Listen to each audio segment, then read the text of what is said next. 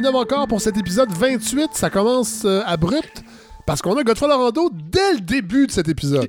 Et là, là, c'est, ça change tout, ça, Fred. Ben, je- écoute, le confinement est difficile. Je me suis dit, Oh.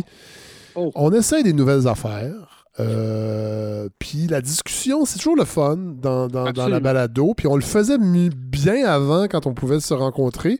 Mais là, Oui. on s'est équipé un petit peu. D'ailleurs, cette semaine, euh, bon, évidemment, on va, on va aller rejoindre Hélène Faradji tantôt. Hélène Faradji qui euh, a reçu le même équipement. Alors, elle va Ah. sonner mieux. Puis ça, ça, ça, ça change les Ça fait choses. du bien, ça. Ouais. Tout à fait. Ouais. On a quand même, Fred, une certaine historique de discussion ensemble, avec et sans micro. hein. Oui, oui, tout à fait, tout à fait. Et euh, je trouvais ça le fun de partir parce que la semaine passée, d'ailleurs, on m'a reproché un peu euh, mon ton badin envers euh, Donald Trump. Je pense que les gens sont un peu str- stressés. Ouais. Ils trouvaient aussi que j'étais dur avec le gouvernement.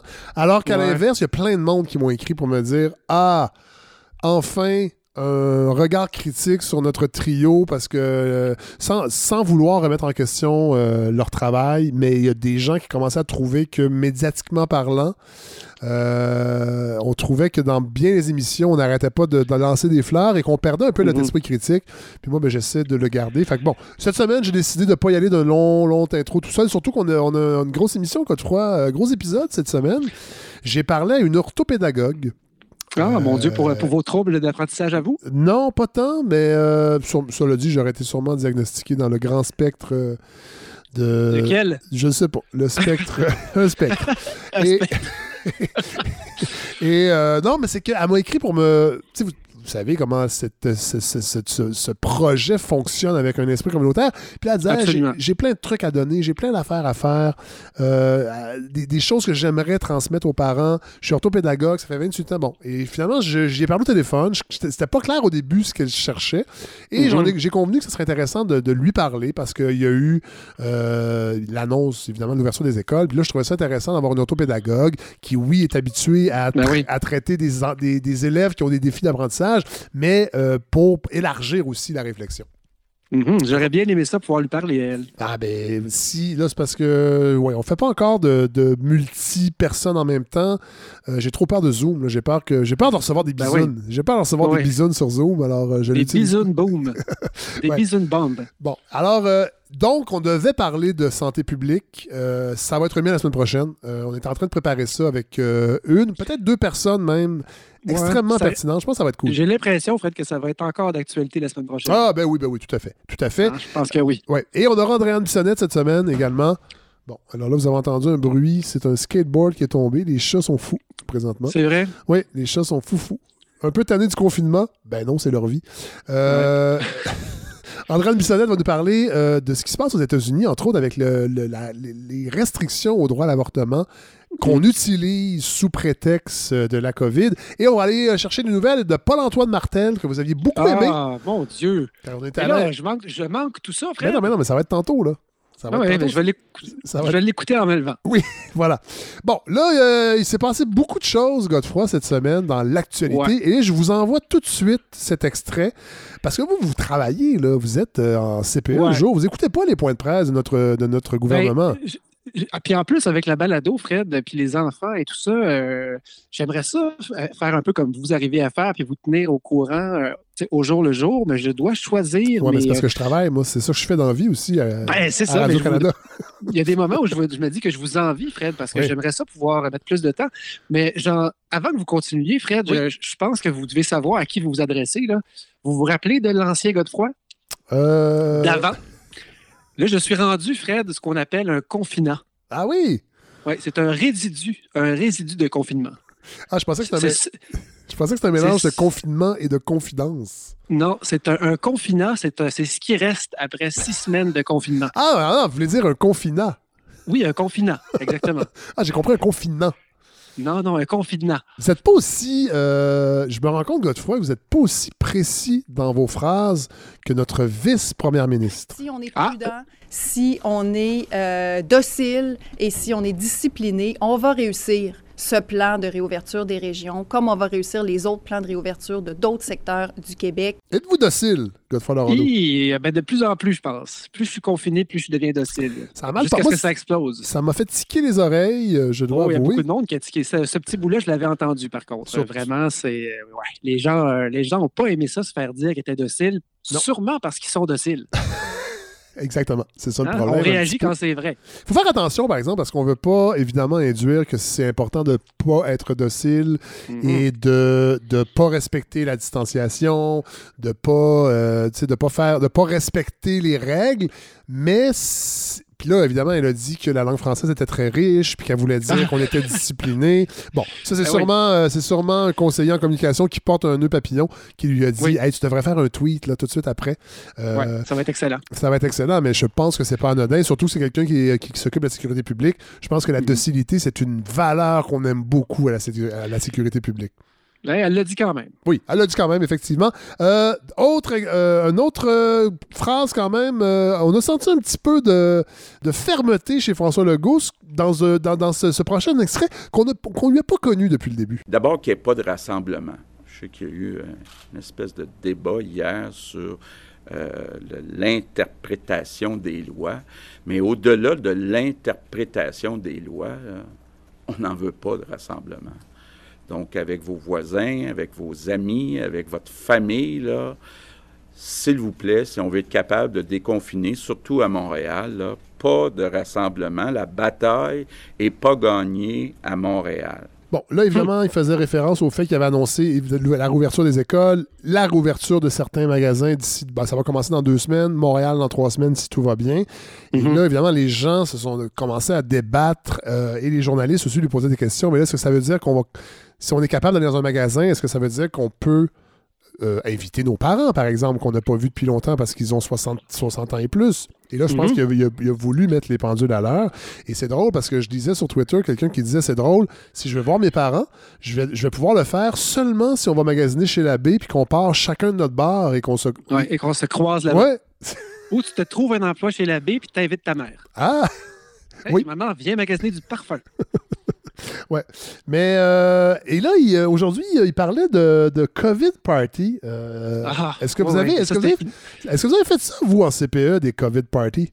On essaie de pas en faire, Fred. Mais expliquons un peu aux gens parce que hey, je, je- je- je- naïf que je suis, j'étais même pas conscient que ça existait ça. Ben, euh, je, je me rappelle pas de quelle maladie il s'agissait. Je pense que c'était des varicelles, c'est ça? oui. C'est des gens qui se retrouvaient simplement pour, avec quand on trouvait finalement un contagieux, Oui. ben on, on l'invitait puis on se frottait dessus le plus possible de façon à l'attraper tout simplement, puisque c'est une maladie bénigne et que ben en, se faisant, on se faisait euh, tout on s'immunisait. s'immuniser. Dans le cas de la varicelle, on connaît la varicelle, on Oui. connaît les caractéristiques de la maladie, on la connaît depuis longtemps.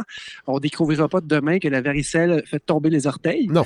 Euh, et euh, ben, c'est ça, les gens se ré- réunissaient pour tous tomber malades et ensuite se sentir beaucoup mieux. Mais là, il paraît qu'il y a des gens qui ont fait ça. Et là, j'imagine que dans, dans le réseau de CPE, j'espère que ça n'a ça, ça a pas été fait.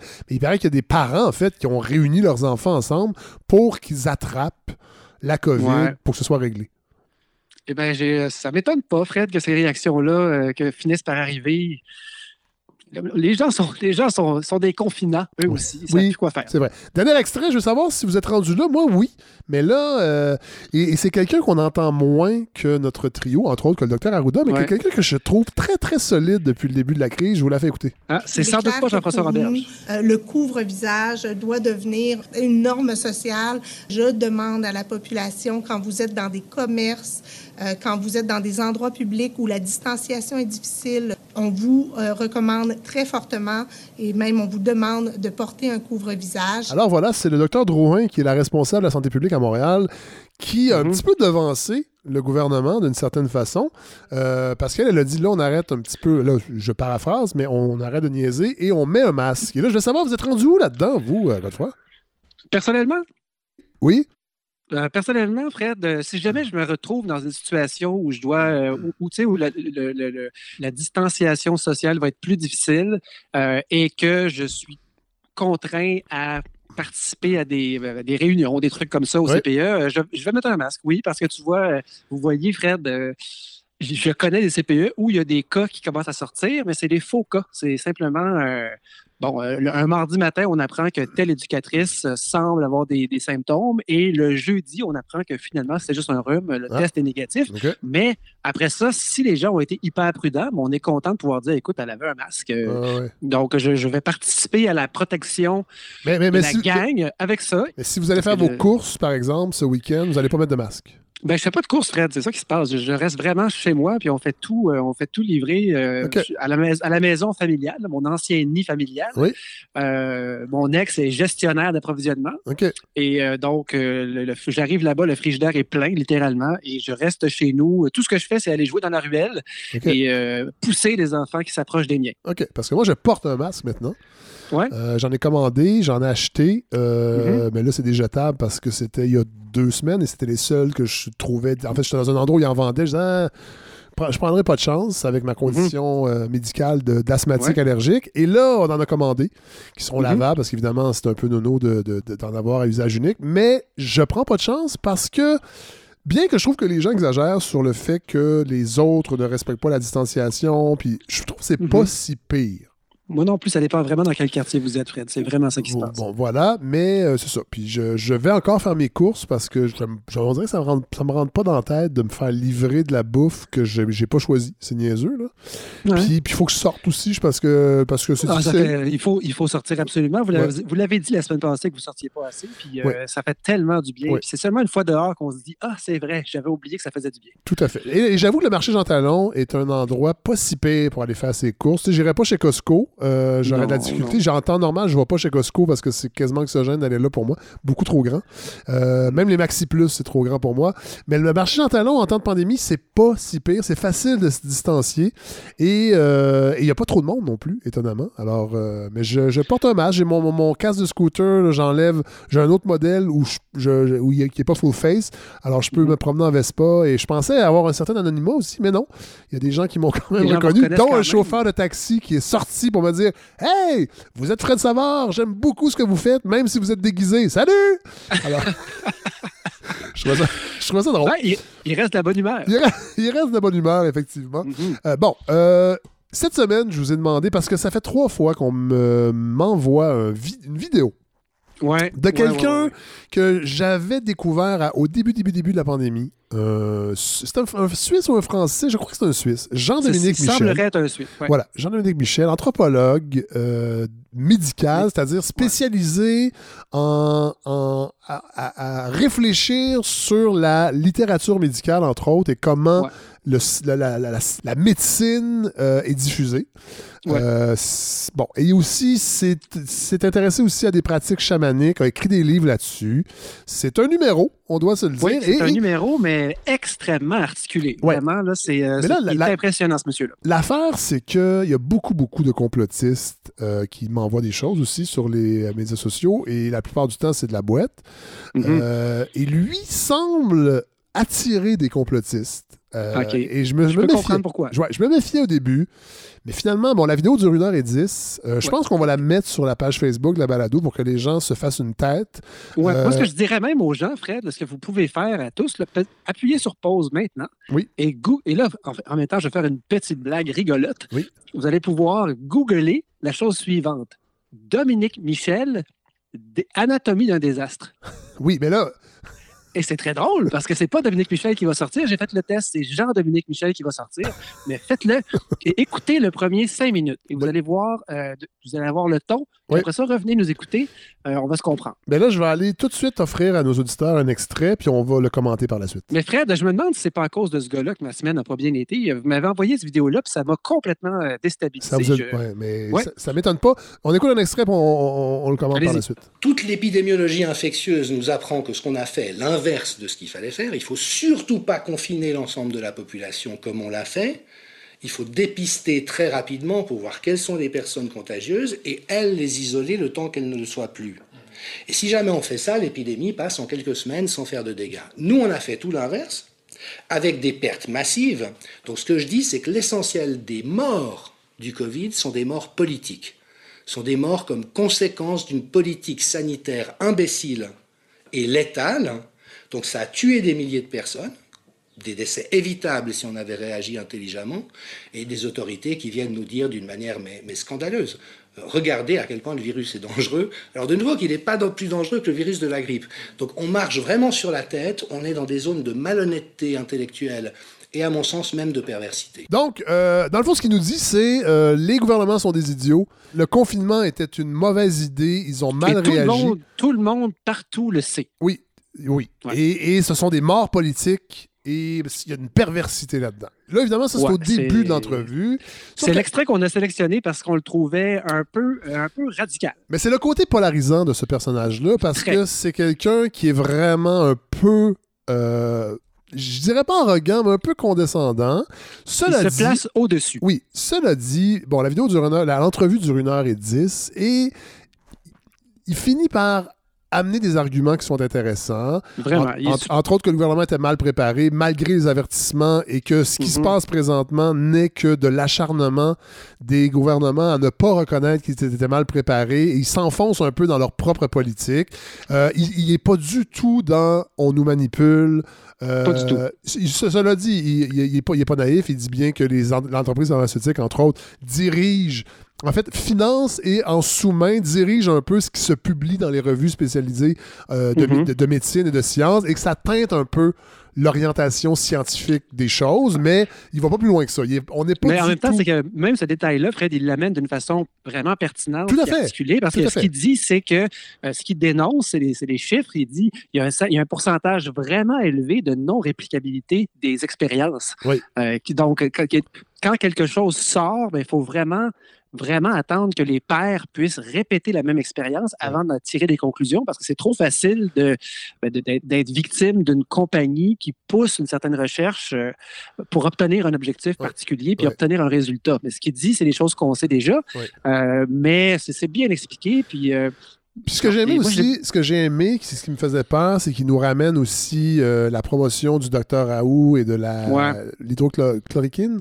Euh, Ouais. Il en parle, il dit que ça aurait quand même dû être utilisé un peu plus euh, parce que ça, ça c'est utilisé depuis longtemps en Afrique. Et d'ailleurs, la semaine prochaine, on aura aussi, on va aller en Afrique voir ce qui se passe. J'ai trouvé un intervenant qui, je pense, va être extrêmement pertinent. Puis j'ai envie de vérifier ça aussi parce que euh, c'est Mhm. ça. Le, le- le- le- Jean-Dominique Michel prétend qu'en Afrique, entre autres, la, la, la, la COVID va beaucoup moins frapper fort parce Mhm. qu'ils sont habitués. En fait, ils sont un peu immunisés grâce à la prise d'hydrochloroquine qu'ils prennent depuis longtemps contre la malaria. Ouais. Euh, je vais quand même. euh, j'ai j'ai envie d'y aller d'un autre extrait pour qu'on montre aussi que le personnage est moins rebutant qu'on peut le penser. mhm.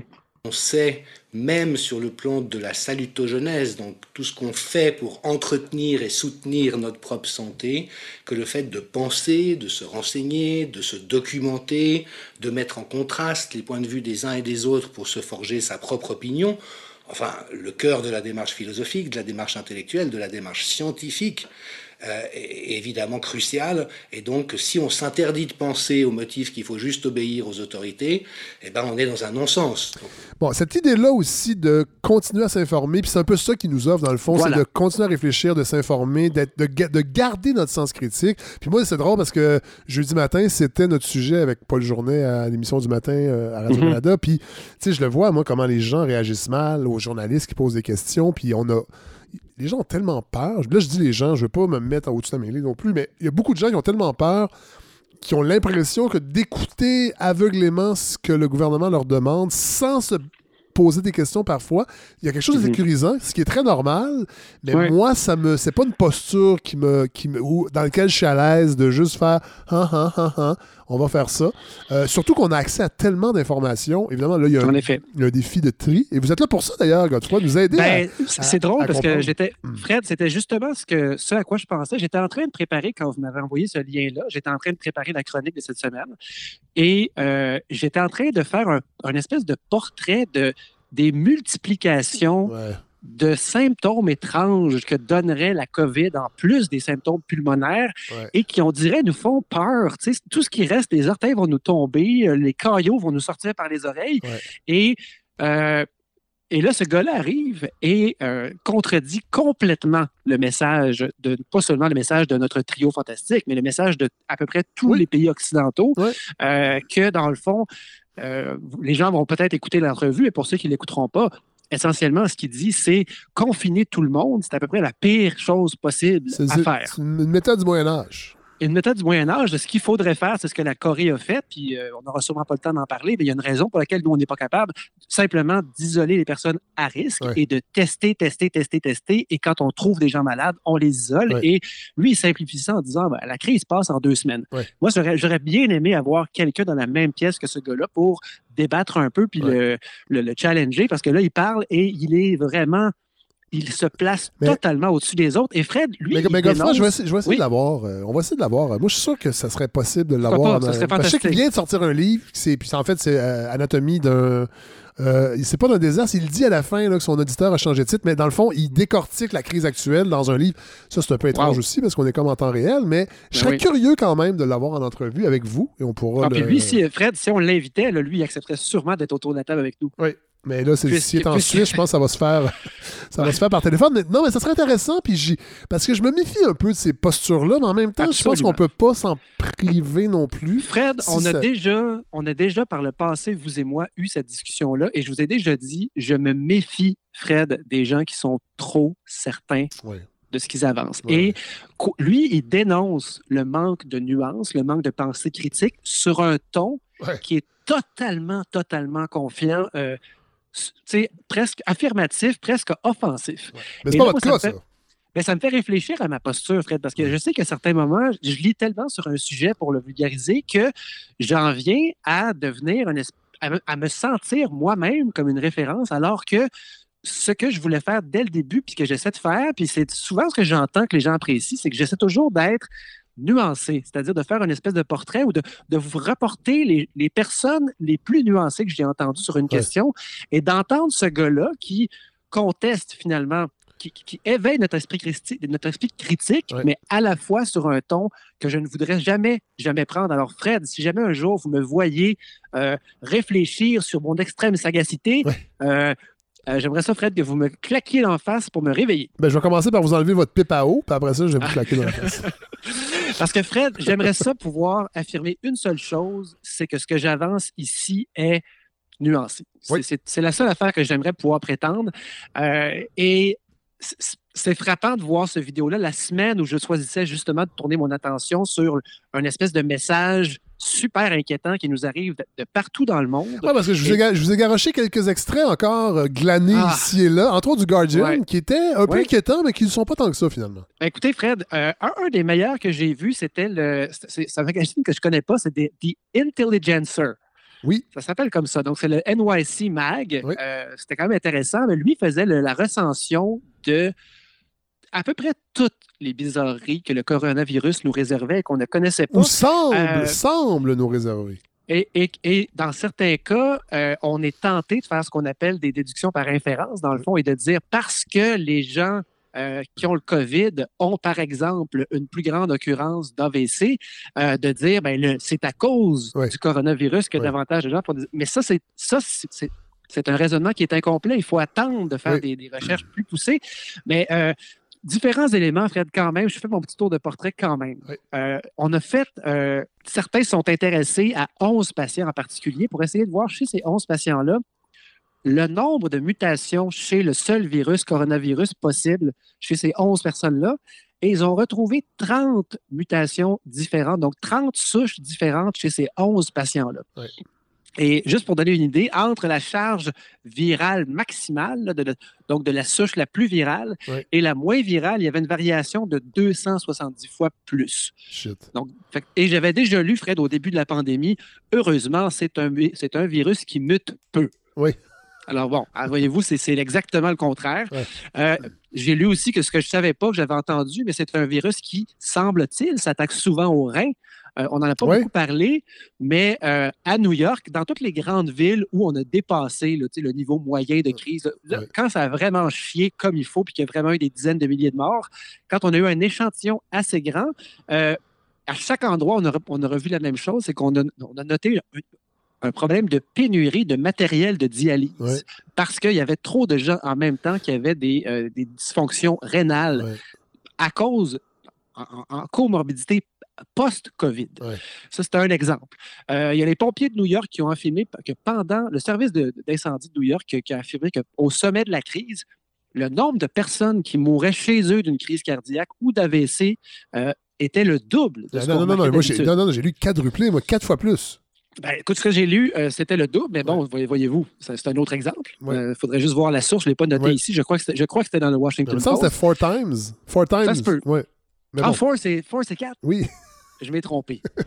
c'est le confinement qui me fait ça, Fred. Mais bref, c'est facile de se dire, ben, c'est à cause du coronavirus, les gens meurent chez eux, mais ça peut être aussi parce que les gens évitent l'hôpital, euh, vivent leurs symptômes de crise cardiaque à la maison en se disant, mon Dieu, je ne peux pas aller à l'hôpital. Et euh, Ouais. fait que c'est du- on, peut tirer des fausses conclusions. Euh, mais ce qui est vrai, par contre, c'est que on se rend compte qu'il y a des particularités vraiment étranges et la plus étrange que j'ai vue, euh, mais encore une fois, comme dans tous les articles, c'était une minorité de cas très minimes, des cas très rares. Euh, on parlait de, de cas de coagulation, de problèmes de coagulation, de micro-caillots, Ouais. euh, des gens qui font effectivement un COVID et en même temps des arrêts cardiaques, euh, des embolies pulmonaires, euh, des phlébites, tous des trucs reliés à euh, la coagulation du sang. Et là, c'est assez pour se poser la question. Donc, ça, c'était une chose. Je pas si vous il y a même un médecin qui disait J'étais en train d'enlever Oui, je l'ai vu, ça. des, Oui. caillots, que d'autres caillots se formaient en temps réel. Sous mes yeux ébahis. J'ai jamais vu que, ça.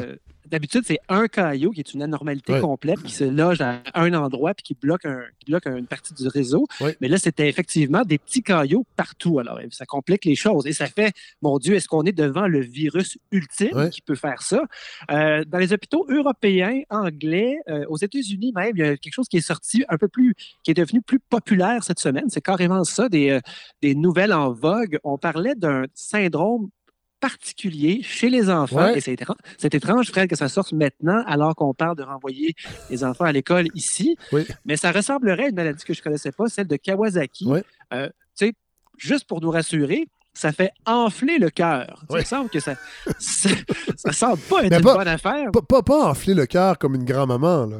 Non, pas de la même façon. Enfler le cœur comme un enfant qui a un problème de- de- d'inflammation du système veineux et artériel. En fait, ils ont trouvé, Euh, ils ont trouvé 12 cas en Grande-Bretagne. Mhm. Et là, j'ai lu qu'il s'en était ajouté une- 25 en France. Les, les médecins Ouais. français aussi sont alertés. euh, mais bon, on, on- faut, Mais faire- Fred- faut, faut- faut pas, faut pas aller trop vite.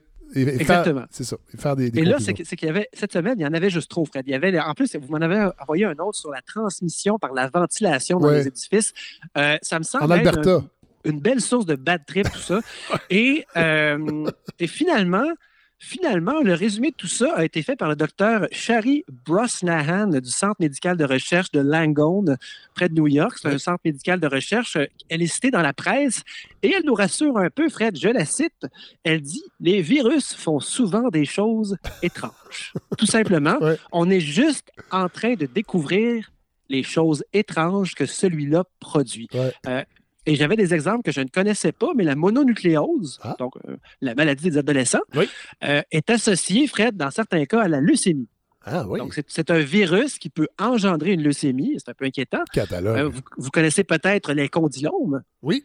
Hein, le virus du papillome humain qui est relié, euh, dans certains cas, au cancer du col de l'utérus. J'ai été en couple avec un condylome pendant trois ans, moi, il n'y a pas si C'est longtemps. vrai. Ouais. Mais c'est drôle parce que moi aussi, Fred, ça me rappelle une histoire très, très personnelle. J'ai une de mes ex, il y a longtemps, qui m'avait expliqué, ça m'avait semblé vraiment bizarre à l'époque, qu'un mauvais rhume pouvait engendrer la chlamydia Ah oui. ou même des morpions. Et dans ce Ben cas-là. Fred, les deux en même temps. Ben ben C'est ce qu'on m'avait dit à l'époque.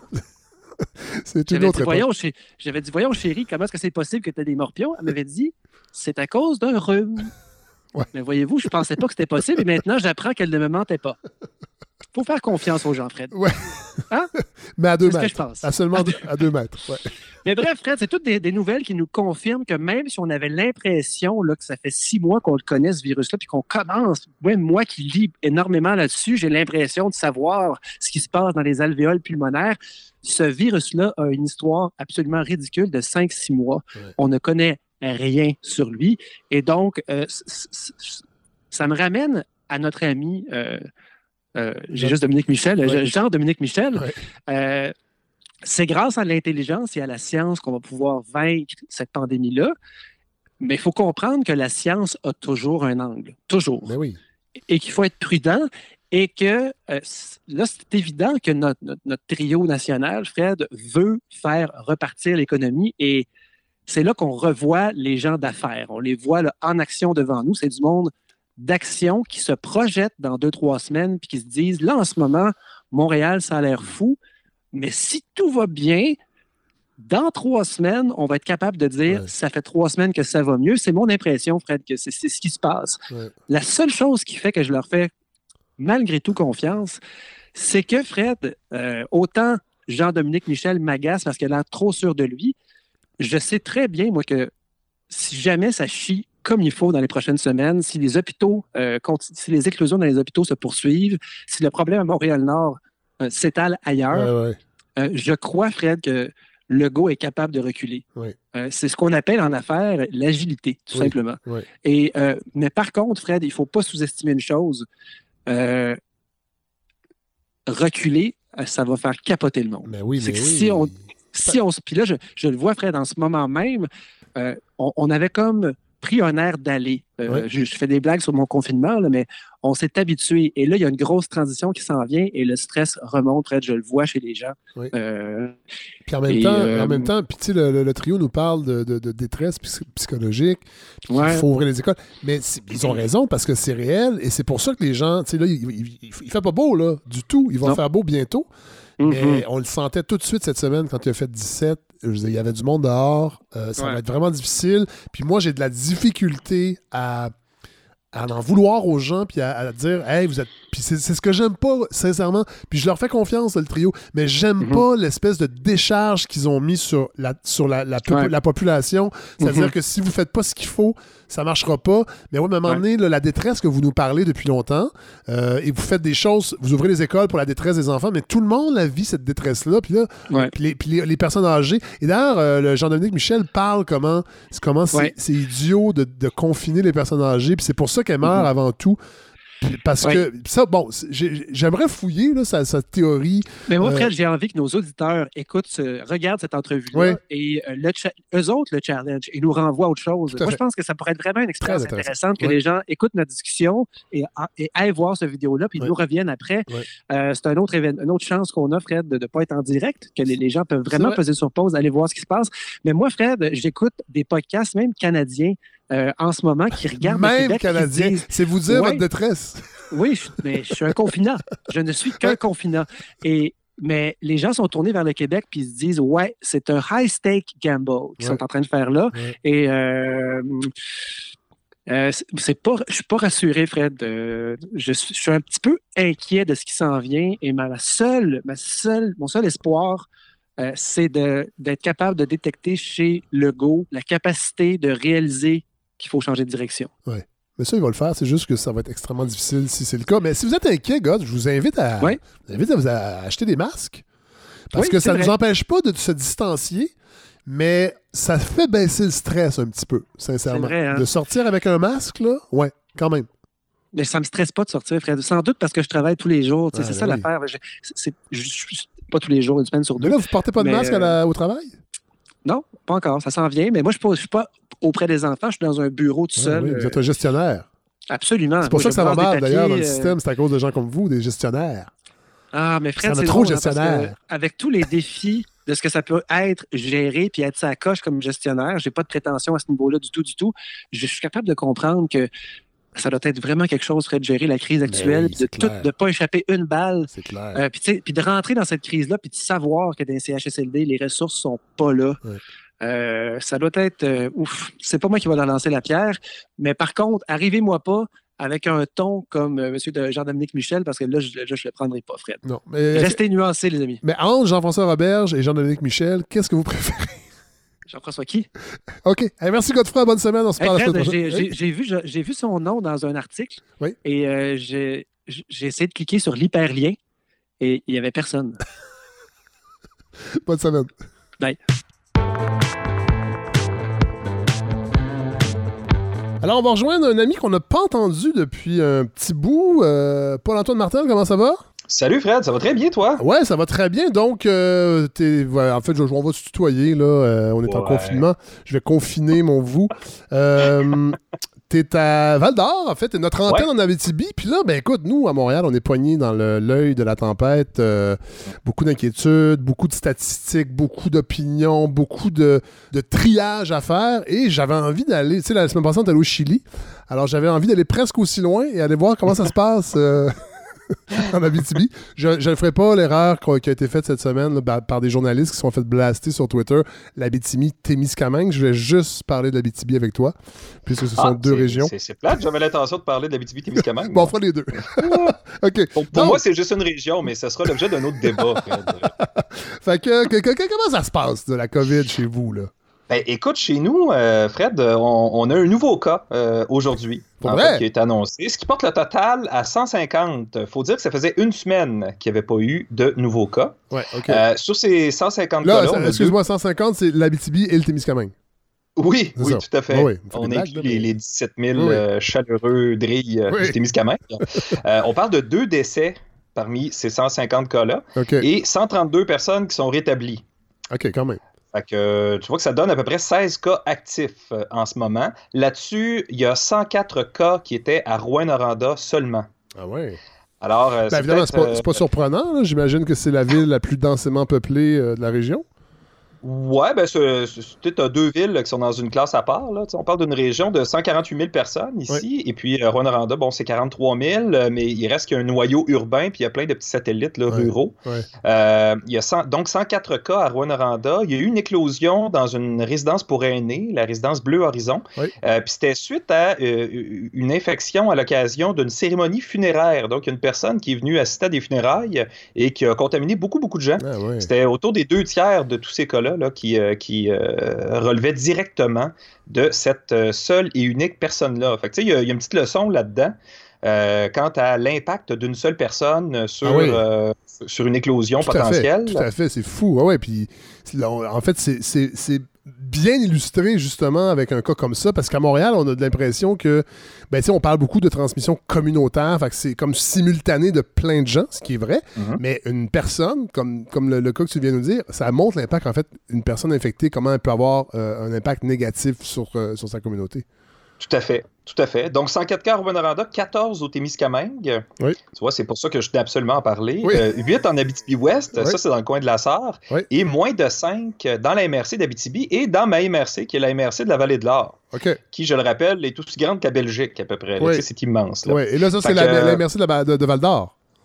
Oui, exactement, exactement. Mais qui inclut aussi Malartic, Santerre et euh, le, hameau bucolique de, de, Bellecour. Euh, on, est, on, on, a été isolé par le gouvernement, donc il y a toute une vague de régions qui ont été euh, isolées, donc avec des barrages routiers aux différentes entrées. C'est assez simple à faire ici. J'imaginais isoler les Laurentides, ça serait un pas pire défi au niveau de mobilisation d'autopatrouille. Et dans un deuxième temps, ben, excuse-moi, Paul-Antoine, dans le fond, c'est qu'on met un char à 117. Oui, exactement. Il y a un barrage, puis on interroge les gens quant aux raisons euh, qu'ils ont de, vouloir venir euh, ici. Et s'ils euh, ne peuvent pas pour, offrir une preuve de résidence ou une raison suffisante et jugée potable, ben, ils sont tout simplement retournés. On dit que c'est autour de 4 à 5% des voitures qui étaient retournées ah, ici. Évidemment, il y a, quand même une frontière pas pire avec l'Ontario, le long du, du Témiscamingue. Tout à fait. Et de, et, de Rwanda. Oui. Et j'imagine qu'il y a quand même. C'était quand même relativement poreux d'une certaine façon. Je pense pas que. Ben, moi, je me trompe. J'ai l'impression que c'était difficile de, de, rendre ça complètement étanche. Ben, euh, Rwanda a été isolé, hein, comme on disait. Donc, euh, il y avait en effet un, barrage de, ce côté-là qui permettait de filtrer euh, la circulation euh, dans les deux sens. Mais c'est sûr que c'est une préoccupation de la plupart des gens qui habitent dans les régions frontalières. Moi, je participais à une réunion virtuelle, là, une espèce de session d'échange de municipalités. Puis il y avait des gens qui étaient sur les bords de la rivière des Outaouais, dans le coin d'Argenteuil puis pour qui c'était une préoccupation aussi. si euh, les règles ne sont pas les mêmes des deux côtés, essayer d'éviter de transporter euh, de la contamination euh, de part et d'autre de la frontière. Donc, on a, ça, nous a permis de vivre dans un certain isolement et en fait de regarder la situation avec un, un œil, euh, un œil probablement différent, comme tu disais, de celui des Montréalais. C'est-à-dire que nous, on, sent qu'il y a une menace qui existe, mais de l'autre côté, on est tiraillé entre l'envie de, de reprendre un peu nos activités, mais de rester prudent pour pas que le feu pogne, parce que la situation dans laquelle on est, c'est comme s'il y avait une espèce de lit de sapinage avec des bidons de gaz autour. Fait que là, pour l'instant, il y a personne qui joue avec des allumettes, mais on veut pas qu'il y en ait un qui fasse des jokes et dise Ah, c'est pas grave, check bien ça. Fait qu'on n'a pas que le feu pogne. Mais c'est ça, je vais te demander, euh, Paul-Antoine, mais est-ce que les gens ont, pris au sérieux, entre autres, les mesures de distanciation? Est-ce que, est que les gens portent des masques, par exemple, ou vous regardez ça de loin un peu parce que, ben, aux nouvelles, ça brasse à Montréal, mais ici, est-ce que, est que tu sentais quand même qu'il y avait une, certaine anxiété chez les gens? Il y a eu euh, une anxiété, et pour euh, paraphraser la vice-première ministre, on a été docile hein, et bien obéissants. ça, c'est étonnant euh, pour des gens de Oui, quand même, pour des gens. Mais je pense que les gens le sont quand ils ont un peu peur pour leur vie, puis il y avait quelque chose d'extrêmement extrêmement nouveau et inédit là-dedans, et c'était tellement mur à mur que, bon, on s'est senti obligé d'embarquer là-dedans. Et comme je te dis, il n'y a presque pas de cas, moi, dans, mon coin de pays ici. Puis je suis allé acheter de la bouffe à chien. Écoute, euh, la porte est barrée, la fille vient te la débarrer, elle dirait sur le bord de la ligne, je vais te la chercher, tu prends une autre sortie. On était tout seul dans le magasin. Je me dis, c'est peut-être un, peu over the top, mais de l'autre côté, tu peux pas blâmer les gens d'être trop prudents dans un cas comme celui-là. Mais euh, on a peut-être moins la peur au ventre quand on sort. moi, je vais faire l'épicerie, je suis pas tant nerveux, je garde les distances mais euh, j'ai pas un œil suspicieux envers tout le monde. Là, fait que, ça nous place dans une situation différente, mais là, je te dirais que le, gros euh, talk of the town, c'est beaucoup euh, le déconfinement et le retour à l'école. Oui. Et, et, ça, ça interpelle énormément de parents. Euh, tu sais, puis euh, je te dis, ça passe toujours du ouais, faut que les jeunes retournent à l'école, mais de l'autre côté, ça sera pas tellement stimulant, ça va être un peu anxiogène, mais il faut bien continuer à vivre. Mais il n'y a pas tant de danger, mais d'un coup, il y a de quoi qui arrive. Fait que, euh, je, te, dirais que les décisions changent à chaque demi-journée. On dit ah oui, ils vont. Ah non, ils iront pas. Ah oui, ils vont y aller. Mais on a, on, on a un peu moins peur, mais en même temps, il ne faut pas qu'on perdre, si tu veux, les avancées qu'on a réussi à faire. nous, la, courbe, on l'a aplatie solide. Mais on il y a même, il y a même des personnes qui se demandent euh, si euh, le fait aussi d'avoir quand même bouclé les régions assez tôt euh, a, aidé justement à ce qu'il n'y ait pas de pic, mais que là, si on commence à déconfiner tranquillement et on ne fait pas attention, euh, ben, il y a des chances, en fait, que, entre autres, quand on va, on va ouvrir Montréal, et si l'acuité des tests et le nombre de tests, mais aussi la, la précision de, à savoir où on en est avec cette infection-là, cette pandémie-là, si elle n'est pas précise, ben, qu'il y ait des foyers qui repartent dans les régions. Dans le fond, ça serait, vous, seriez un peu à rebours parce que le noyau est à Montréal, puis ça n'a pas spreadé encore, si on peut dire. Ben, c'est ça. Puis on a, tu sais, je veux dire, nous, on a fait ce qu'il fallait ici, mais de l'autre côté, on, à partir du moment où tu ne contrôles pas qui rentre chez vous. C'est ça. C'est clair qu'il faut que nous, on continue à prendre les précautions, on se laver les mains puis garder une certaine distance. Puis ça, c'est un point, tu sais, la distance ici, c'est euh, beaucoup moins difficile à garder. Je, je, voyais les chiffres sur Montréal-Nord. On parle de 1200 cas sur un territoire d'à peu près 11,1 km. Hein? Puis c'est 85 000 personnes. Hey, nous autres, on a 65 000 km, puis il nous reste 16 cas. fait que la, je te dirais que cette faible densité-là fait en sorte qu'il y a euh, moins de chances de, propagation. C'est moins propice ici. Puis d'un autre côté, ça fait en sorte que le, confinement euh, se vit différemment aussi. Il y a beaucoup plus de gens qui ont une cour. Aller dans les rues, tu as moins de chances de croiser des gens. Ce qui fait que les gens continuent à sortir. Mais je te dirais, je voyais des, euh, des, des bonhommes, des, des jases de bonhommes sur le bord de la rue. D'habitude, ça jase proche. Ben, les jases avec un bon 2-3 mètres. Ils sont obligés de crier parce que des fois, ils n'entendent pas bien. Mais ça, je trouvais que les, gens quand même étaient, euh, étaient quand même très disciplinés, mais on est probablement moins tête qu'ailleurs en, ce qui a trait à, cette idée-là de ne pas sortir seulement si c'est indispensable. Puis moi, je pense aux enfants, ne serait-ce que les miens. Moi, j'en ai, euh, j'en possède quatre. Et euh, on, a quand même, on reste un peu en banlieue. Tu sais, que, tu sais que, tu sais que les enfants, on les possède pas, ils nous sont prêtés. en fait, on leur appartient. c'est ça. Ce sont eux les chefs. Mais, mais ils ont beaucoup de place. Puis je, me disais, si j'habitais dans un troisième étage à Montréal, pas de cours, ça serait un peu l'enfer. Ben, c'est chez, nous, ça. C'est chez nous, ça. Au deuxième, mais on a un parc mais pas loin. un d'enfant, toi, qui est quand même assez grand. Oui, mais oui. il euh, faut quand même surveiller ça. Mais euh, il y, a, des enjeux quand même ici, puis il y a des gens qu'on n'entend pas. Donc, il y a des comités de vigie qui ont été formés, puis on essaie d'être euh, au-devant des gens, puis de savoir s'il y a des situations problématiques. Moi, j'ai une pensée beaucoup pour les personnes handicapées, par exemple, pour qui la vie est déjà une course à obstacles en temps normal. Là, ça doit être vraiment pire. Puis, il y a toutes les personnes immigrantes euh, aussi. On en a un peu entendu parler. Il y a le devoir qui couvre beaucoup ces enjeux-là.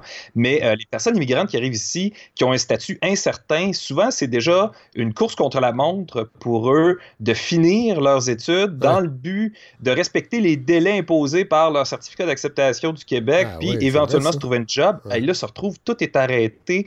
Fait que là, ils doivent réentreprendre les démarches. Ils doivent, euh, euh, ils sont pas certains d'avoir accès à des soins de santé. Puis dans une situation où on est dans une, une crise de santé publique, il y a énormément d'angoisse de, chez les personnes immigrantes. Fait que ça, ça, ça, s'est vu. Moi, je suis en lien quand même avec des personnes dans le cadre de mon travail. Fait que c'est euh, des situations assez, euh, assez particulières. Euh, évidemment, on pense à l'Abitibi, on pense aux Premières Nations, aux Autochtones. Est-ce que tu sais un peu comment ça se déroule de, ce côté-là? les populations qui habitent Val-d'Or, entre autres, parce que moi, je connais plus Val-d'Or, mais aussi ben, les les réserves les, autour de la ville de Val d'Or, entre autres? Est-ce que tu as, des informations à savoir comment ça se déroule là-bas? Ben, si on prend la situation de Val d'Or même, nous, ici, on a la chance d'avoir un des centres d'amitié autochtone euh, les plus dynamiques euh, au, Canada, là, vraiment. Euh, donc, eux n'ont pas le choix de fermer leurs portes, mais il y, a, il y a quand même des services psychosociaux qui sont offerts. Ils sont en lien avec leur clientèle aussi, donc des appels, des appels un peu pour prendre des nouvelles des gens. ensuite de ça, il y a de l'aide alimentaire qui est organisée pour pour la clientèle du Centre d'amitié autochtone. Et on a une particularité ici à Val d'Or qui est une itinérance euh, à spécificité autochtone. Si tu veux, Val d'Or se trouve être une espèce de point de chute pour des gens des communautés du Nord, des communautés CRI. Pour les, soins de santé, pour les, soins de santé, entre autres, les achats mensuels les, gens qui viennent pour acheter des choses, euh, stacher de la bouffe, puis des, appareils électroménagers, des, trucs comme ça. Tout à fait. C'est un lieu de loisirs, c'est un lieu de rencontre, c'est un point de rencontre, Val d'Or. Donc, euh, il y a le refuge chez Willy, euh, qui, qui, était dans, le fond dans, un bungalow là, qui datait des années 40. Donc, c'est un centre de jour pour des populations itinérantes. donc, il y a une entente avec le marché public. Ils ont pu s'installer dans, dans le marché public pour ah, pouvoir respecter la distanciation entre les individus. il y a une espèce de centre euh, de débordement, si on veut, du centre d'hébergement La Piole, qui est une maison pour sans-abri. Donc, il y a des lits qui ont été installés. Un des problèmes qu'on a, c'est de trouver de la main-d'œuvre pour opérer ces différents centres-là, ah euh, pour assurer la sécurité. Fait que ça, c'est un défi. Pour ce qui est des communautés euh, qui sont à l'extérieur de Val d'Or, on parle de, de Kitisakik, qui est dans la réserve faunique Le Vérandrie, et Lac-Simon. Ben, ils se sont totalement confinés euh, euh, et, isolé, là, si on veut. Donc, euh, à Kitsakik, on parle d'autour de 300 personnes qui résident là. Il y a deux personnes qui ont le droit de quitter la communauté seulement et qui vont faire des achats pour le reste de la communauté. Ah, Lac-Simon, ils ont, de la chance. Récemment, ils ont ouvert une station-service sur le bord de la route 117. et ensuite de ça, il y a une épicerie au sein même de la, communauté. Donc, ça leur permet là, de, pouvoir justement se, se refermer un peu sur eux-mêmes.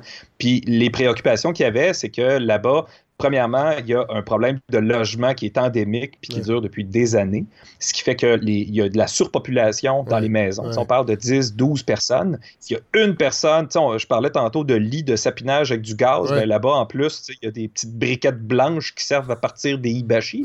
Il y en a dispersés partout, partout, partout, partout, partout. Puis ensuite de ça, il y a des problèmes de santé importants aussi, euh, comme par exemple, bon, euh, il y, a des problèmes de diabète qui sont assez euh, répandus là-bas. Et une résistance qui est différente face aux différents euh, microbes. Fait il y a vraiment des grosses craintes. Ben oui, ben oui, ben oui. Euh, en fait, il y a, la, comorbidité entre, face à la COVID, entre autres pour le diabète, parce que c'est une des maladies qui, euh, où les victimes, en fait, ont de la difficulté à, combattre la, COVID à cause de ça, entre autres. Exactement. Et, si ça nous montre une chose, cette maladie-là, c'est qu'on est, on aurait pu croire qu'on était tous égaux face à la maladie, mais il reste que les conditions de vie, les conditions socio-sanitaires dans lesquelles on vit sont juste exacerbées. Euh, ici à Val d'Or, on a une crise du logement, ce qui fait que les gens qui sont confinés dans leur logement, il y en a plusieurs qui sont insalubres parce qu'on a des propriétaires qui sont crapules. Ben, euh, si tu es confiné dans un logement insalubre, euh, c'est quasiment une condamnation à, développer d'autres types de problèmes de santé. Donc, ouais, c'est une situation qui est, qui est, assez particulière, mais il n'y a pas de cas vraiment qui ont été déclarés. Je pense qu'il y a une personne qui a été atteinte au lac Simon et c'est tout. Donc le, problème est quand même sous contrôle de ce côté-là. Écoute, je te remercie de, ce petit rappel parce que bon, on est allé à la saison 1, on est allé à Val d'Or, on a un rendez-vous prévu à l'automne pour le salon du jeu, je crois. Le, oui, 15-2. Oui, voilà.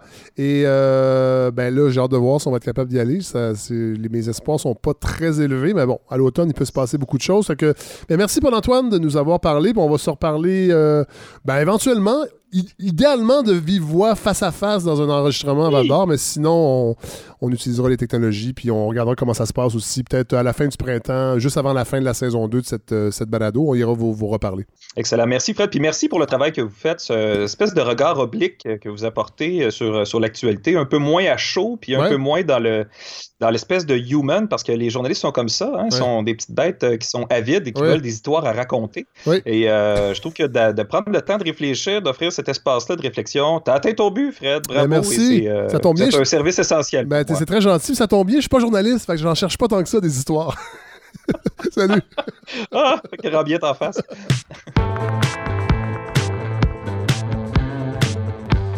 Alors, j'ai souvent dit que ce projet-là, c'est un projet. Euh, en fait, l'idée de communauté était bien importante et souvent, d'un épisode à l'autre, c'est des auditeurs, des auditrices qui m'écrivent pour me dire hey, j'ai une idée ou telle personne, tu devrais lui parler. Euh, et c'est la, notre prochaine invitée, c'est un peu ça. Alors, je, ben, je vais vous la, je la, salue immédiatement. Geneviève Robert, bonjour. Bonjour. Alors, euh, parlez-nous de vous un peu. Ben, je, je travaille en tant qu'enseignante orthopédagogue depuis à peu près 28 ans au sein de la commission scolaire Marguerite Bourgeois. J'adore ce que je fais, vraiment. Puis je suis aussi impliquée euh, au sein de la commission scolaire de Montréal en tant que membre parent au niveau au sein du comité central, euh, qui fait que j'ai un peu, je porte un regard sur ce face à la commission scolaire Marguerite Bourgeois et au niveau de la commission scolaire de Montréal. Voilà. Et là, vous m'avez écrit, vous avez là, moi, j'ai des, j'ai des choses à dire, j'ai des, j'aimerais aider les gens pour les apprentissages, le fait que l'école est fermée, l'école va réouvrir. Puis là, je me disais, ça serait peut-être le fun qu'on vous parle, justement. Euh, et, euh, ben, ben, d'abord, bon, vous êtes orthopédagogue, c'est bien ça. Puis je pense que pour bien des gens, c'est un peu flou ce qu'est l'orthopédagogie. Alors, euh, expliquez-nous un peu c'est quoi? Une profession. C'est important de le souligner parce que ça, ce que ça veut dire, c'est que ça implique euh, des formations. je suis régulièrement en formation pour améliorer mes compétences, euh, mon approche. Et puis, je travaille avec euh, des élèves qui ont des défis au niveau des apprentissages, au niveau du dépistage, la prévention. Je travaille en collaboration avec mes collègues de travail. Et j'interviens aussi souvent en classe. Parce que les stratégies que je mets de l'avant, ça s'adresse à tous les élèves, plus spécifiquement aux élèves qui ont des défis. Ça, peut être valable pour toute personne euh, qui désire améliorer ses compétences au niveau des apprentissages. Bon, et là, bon, là, je, je, vais, vous, je, vais vous le demander tout de suite parce qu'on est. En fait, on devait parler de santé publique aujourd'hui. Je l'avais annoncé la semaine dernière. Ça a été repoussé à la semaine prochaine. Mais on, on va y revenir. On va parler de santé publique de façon je dirais global, mais là, euh, l'actualité m'a un petit peu obligé à... En fait, j'avais envie de vous parler parce qu'on a annoncé euh, la réouverture des écoles. Euh, bon, ça ne se fera pas au secondaire, ça va, ça va se faire entre autres au primaire, ça va être... ça sera pas obligatoire. J'aimerais savoir, vous, qu'est-ce que vous avez pensé de ça quand, quand, le gouvernement a annoncé... en fait, le, le ministre Roberge a annoncé comment allaient se réouvrir les écoles primaires? J'ai plusieurs choses à dire. Premièrement, on a eu une rencontre, une assemblée euh, générale virtuelle euh, il y a quelques heures, et puis il y a beaucoup de questions auxquelles euh, on n'a pas vraiment obtenu réponse. Alors tout le monde est un peu préoccupé, tout le monde a des réserves, qu'il s'agisse de parents, de collègues pédagogues, puis c'est tout à fait normal, c'est dans l'ordre des choses. On va faire du mieux qu'on peut avec ce qu'on a. Le contexte était déjà un peu fragile ben avant la il y a une pénurie de pédagogues, il y avait la problématique du plomb dans l'eau. Euh, c'est quand même gros. Il y a les, édifices aussi qui sont, enfin, qui, qui auraient, ah besoin de rénovation. Alors, c'est tout un, euh, un défi qu'on a relevé, mais euh, je côtoie des personnes absolument extraordinaires qui sont très positives, proactives, Et puis, je pense que ça va se faire étape par étape. Puis on va espérer que ça se fasse euh, dans le respect des limites de chacun, chacune.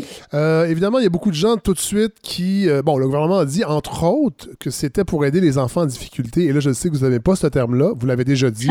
c'est les enfants qui présentent des défis d'apprentissage. Mais le gouvernement, c'est un petit peu... En tout cas, pour bien des gens, le gouvernement s'est caché un peu derrière ça.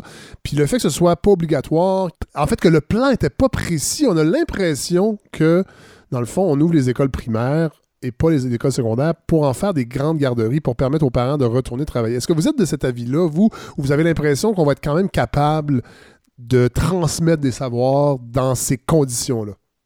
Bon, vous me posez des, bonnes questions. Alors, premièrement, euh, j'ai jamais, jamais conçu les écoles comme des garderies. À mon sens, puis j'ai travaillé au sein d'à peu près 14 écoles au moins. Et puis, euh, les, mes collègues sont vraiment, elles ont une bonne maîtrise de ce qu'on appelle la progression des apprentissages. La progression des apprentissages, c'est un document qui est accessible en ligne. Ça, ça énonce les compétences et au primaire et au secondaire. Et puis, euh, étant donné que mes collègues et moi sommes au fait de ce qui est à voir selon le niveau, euh, de, au, bon, que ce soit la deuxième année et le cycle, qu'on va probablement faire, c'est prioriser une forme de révision parce qu'on veut s'assurer que ce qui a déjà été enseigné avant la pandémie est bien acquis. Alors, puis, essentiellement, euh, la, ce qui est à prioriser, c'est la lecture. Bon, puis on peut euh, agencer euh, les, notions d'écriture, on peut faire des mathématiques. Les élèves qui restent à la maison, ce qui est le plus préoccupant, à mon sens, c'est la disparité qu'il y a et entre les écoles privées et les écoles publiques. Oui. Et en dessus de ça, il y a aussi une disparité au sein des écoles publiques ben ou privées elles-mêmes. Ben oui. Maintenant, si on veut euh, bon, genre égaliser euh, au niveau des, des apprentissages, c'est pas viable. C'est, c'est un non-sens. Alors, ce qu'il faut faire, c'est du mieux qu'on peut avec les ressources qu'on a. Puis, si on veut vraiment aller vers un libre choix, ça veut dire qu'il faut donner l'occasion aux parents qui vont continuer à travailler, mais qui ont décidé de garder leurs enfants, euh, que ce soit euh, des gens dans le domaine de la santé ou des gens qui ont des grands-parents à la maison, parce que j'ai quelques élèves, moi, les parents vont garder leurs enfants à la maison. Ce sont des élèves à défi parce qu'il y a des personnes âgées qui sont à la maison. Puis les parents, des fois, ce qu'ils font, c'est qu'ils partent, les enfants passent toute la journée devant l'écran. Alors, il faut leur donner des façons accessibles, utiles, de pouvoir accompagner leurs enfants en respectant leurs limites, leurs compétences puis le, temps qui leur est octroyé aussi, qui leur est, alloué. Et c'est pour ça que je voulais qu'on se parle, parce que je pense que ça va être bien bien pratique ce que vous allez nous offrir. Puis entre autres, je l'avoue, c'est que je me sers en premier parce que j'ai un ado à la maison.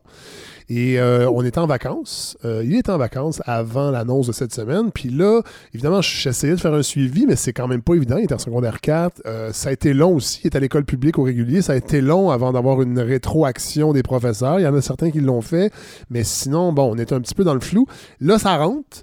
Euh, aujourd'hui, entre autres, là, on sent qu'il y a des choses qui ont bougé parce que là, on a des directives claires, mais reste que tous les élèves du secondaire vont rester à la maison jusqu'en septembre prochain. Euh, et là, je me disais, ça serait peut-être intéressant de vous avoir justement pour essayer d'organiser, qu'on puisse organiser les, les, parents euh, des élèves qui sont à la maison. Comment on peut faire pour structurer ça? On n'est pas des professeurs, on n'est pas des enseignants de formation. Comment on peut quand même faire en sorte que les acquis et peut-être même de nouvelles euh, connaissances puissent être, euh, acquises par, les enfants euh, qui restent à la maison? Ce que je vous avais mentionné quand je vous ai écrit, c'est le fait que on entend souvent la radio des invités qui ont des compétences au niveau de l'histoire, qui ont des compétences scientifiques, médicales, etc. Je trouve qu'il est très, très important d'inviter des gens qui ont des compétences pédagogiques. Maintenant, moi, je pourrais en parler pendant des heures. Euh, je pense qu'une façon de rendre ça accessible, ce serait par le biais de petites capsules un peu ludiques. Moi, j'ai mes enfants une semaine sur deux, qui sont prêts à se porter volontaire. Puis, ne serait-ce que quand on parle de lecture, la compréhension en lecture des notions implicites, euh, un peu inférentielles, ça veut dire que qui est sous-jacent à ce qu'on lit. je peux le faire euh, par le biais de, capsules, puis les parents pourraient s'en inspirer, puis les, les adolescents eux-mêmes pourraient s'en inspirer. J'ai travaillé un texte de sixième année avec mon fils qui est en secondaire 5, puis dans le contexte, quand on montait cette capsule-là, je lui ai posé une question, puis il n'était pas préparé, puis il m'a regardé en voulant dire, mais j'en ai aucune espèce d'idée, maman.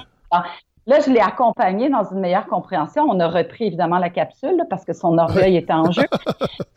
Ce que je veux dire, c'est que c'est un, apprentissage pour tous, là, pour les adultes aussi. On s'entend qu'on parle beaucoup du fait qu'il y en a plein qui sont analphabètes fonctionnels.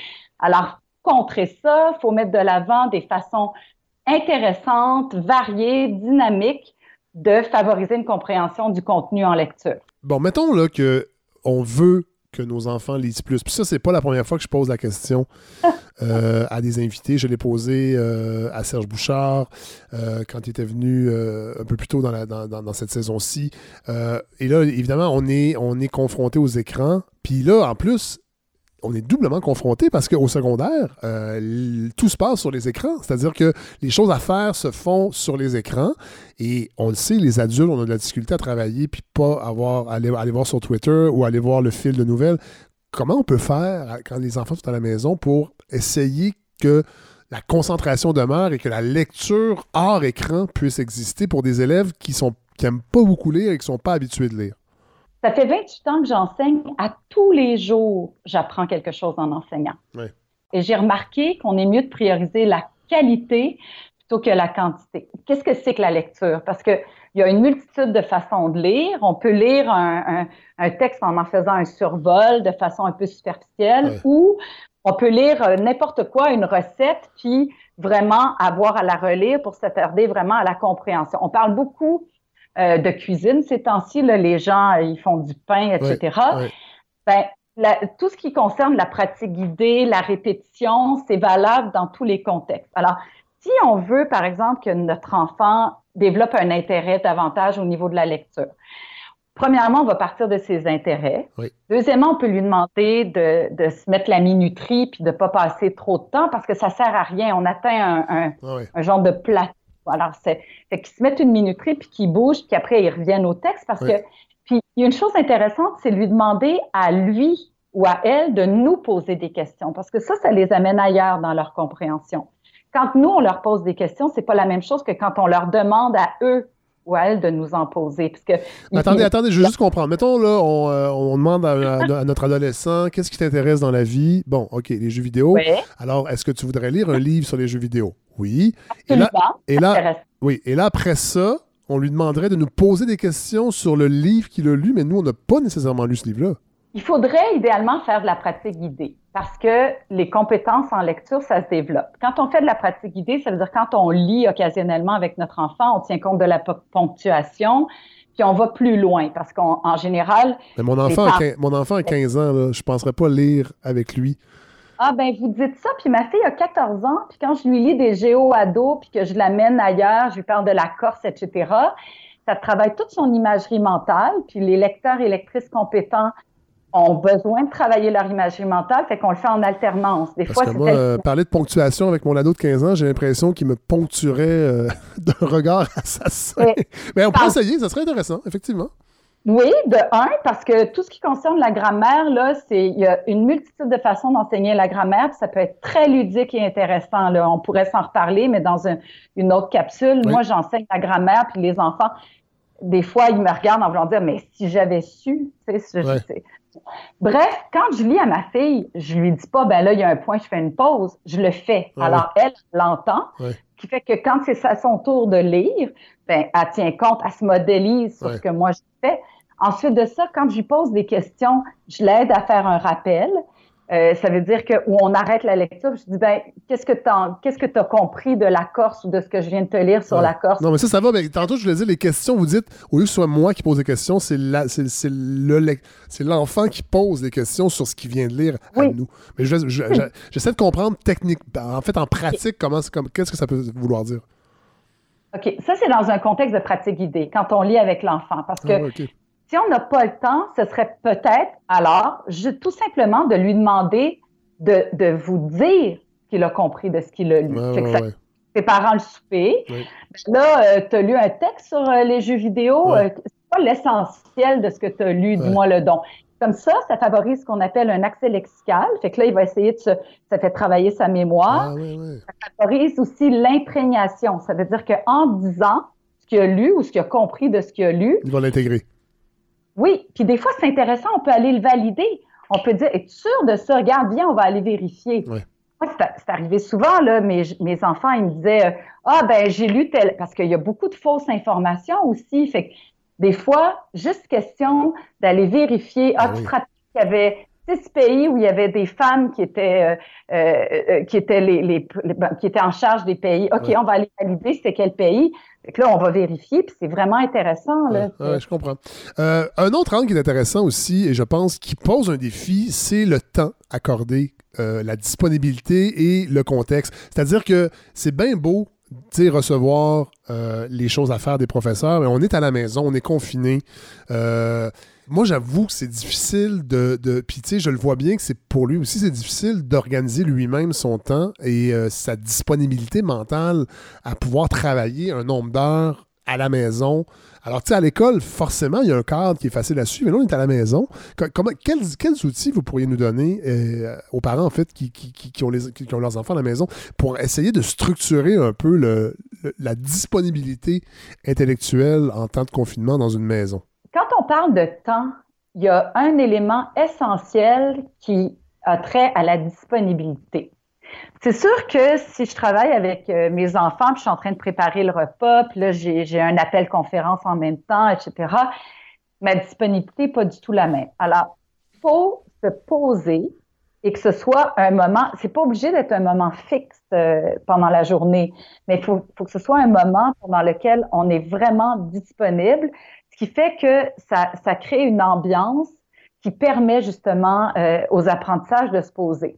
Puis l'amener vers une, une, pratique autonome, ça veut dire l'amener à être capable de faire le travail seul, ça implique un certain investissement. Il faut premièrement faire une sélection des sites qui s'avèrent les plus pertinents ou des travaux qui s'avèrent les plus pertinents. Euh, ça peut être mais, ça, mais, ça, techniquement, le, professeur l'a fait. Ce qui est envoyé aux élèves, la sélection, elle est faite? Ou est-ce que vous, vous, vous, vous estimez que le parent doit en plus faire un double check, comme on dit, en bon ben, français? honnêtement, oui, parce que moi, quand je reçois la trousse de mes collègues, parce que je travaille avec euh, des élèves à défi, fait je regarde la trousse, puis il y a, écoutez, il y a beaucoup de matières, là, il y a univers social, mathématiques, français, etc. Fait qu'en général, je priorise ce qui s'avère le plus, justement, j'emploie beaucoup le mot défi, mais c'est parce que je trouve que c'est un mot qui est important. Je, je, je, commence par prioriser qui est le plus exigeant. OK? Parce que après ça, je sais que l'enfant va être capable de se diriger plus vers une pratique autonome. Puis, à ce moment-là, je m'organise pour, si je suis pas disponible au moment où mon enfant fait ce travail-là qui est un petit peu plus exigeant, qu'il prenne des notes sur ce pourquoi il y aurait besoin d'informations additionnelles. Puis, à un moment ultérieur, quand je serai disponible, ben là, on pourra valider ou aller un petit peu plus loin dans la compréhension. Parce que pour qu'il y ait une rétention, il faut absolument qu'il y ait une compréhension. Puis ça, cette compréhension-là, il faut la valider. OK. Mais c'est quand même un défi. Tu sais, est-ce que vous n'avez pas l'impression que le gouvernement, parce que là, on l'a vu, Jean-François Robert, j'ai un petit peu dit aux parents, là, c'est à vous d'avoir la responsabilité que vos enfants, en fait, d'effectuer un suivi, mais est-ce que vous j'ai l'impression qu'il y a beaucoup de parents qui vont se sentir démunis par rapport à ça parce que, tu sais, euh, moi, je suis chanceux, là, je fais des chroniques à la radio le matin. À 9 h, évidemment, il faut que je me tienne informé, mais à 9 h, c'est terminé. Moi, j'ai pas des réunions, euh, j'ai pas des séances de travail avec des collègues euh, sur, sur, des, sur des applications sur l'ordinateur, mais pour un parent là, qui travaille 5-6 heures par jour sur son ordi, à la maison, oui. Comment, comment on peut s'assurer malgré tout que notre enfant va fonctionner de façon autonome avec son ordi et les directives envoyées par courrier de ses profs. C'est quand même tout un défi. C'est un énorme défi, mais ça l'était avant la pandémie aussi. Depuis les 28 ans où j'enseigne, ne serait-ce que quand tu présentes ce qu'on appelle un plan d'intervention euh, adapté pour les élèves qui ont... Puis c'est valable pour tous les jeunes, dans le sens où notre vie est telle que prendre le temps de prendre le temps, c'est un travail de très, très longue haleine. on va avoir des choix à faire, mais on avait ces choix-là à faire avant aussi, là, des élèves à défi où il y en a toujours eu, puis il va toujours en avoir. oui. c'est sûr que ça met une pression additionnelle sur les parents, mais ça, c'est, ils ont un peu leur part de responsabilité parce que moi, quand je disais prioriser la qualité, on est mieux d'en faire moins, mais de vivre des interactions agréables. Les apprentissages, là, ça peut être super agréable. Moi, je vous dirais que c'est pas tout à fait des moments agréables présentement de discuter de travail avec, avec mon, mon, fils. Puis je le sais que c'est difficile pour lui, là. Puis je pense que j'ai l'impression même des fois qu'il a même pas les mots pour mettre, euh, en fait, pour exprimer qu'est-ce qu'il vit, parce que c'est on, est tous c'est toute une nouveauté pour nous d'être confinés, de vivre ce, stress aussi. Et là, on demande à des ados de fonctionner. Je sais qu'au privé, ils le font. Je ne sais pas jusqu'à quel point ça va bien, cela dit. Euh, et évidemment, c'est une logique marchande, c'est-à-dire que les écoles chargent cher et ils se sont retournés vite à cause de ça aussi.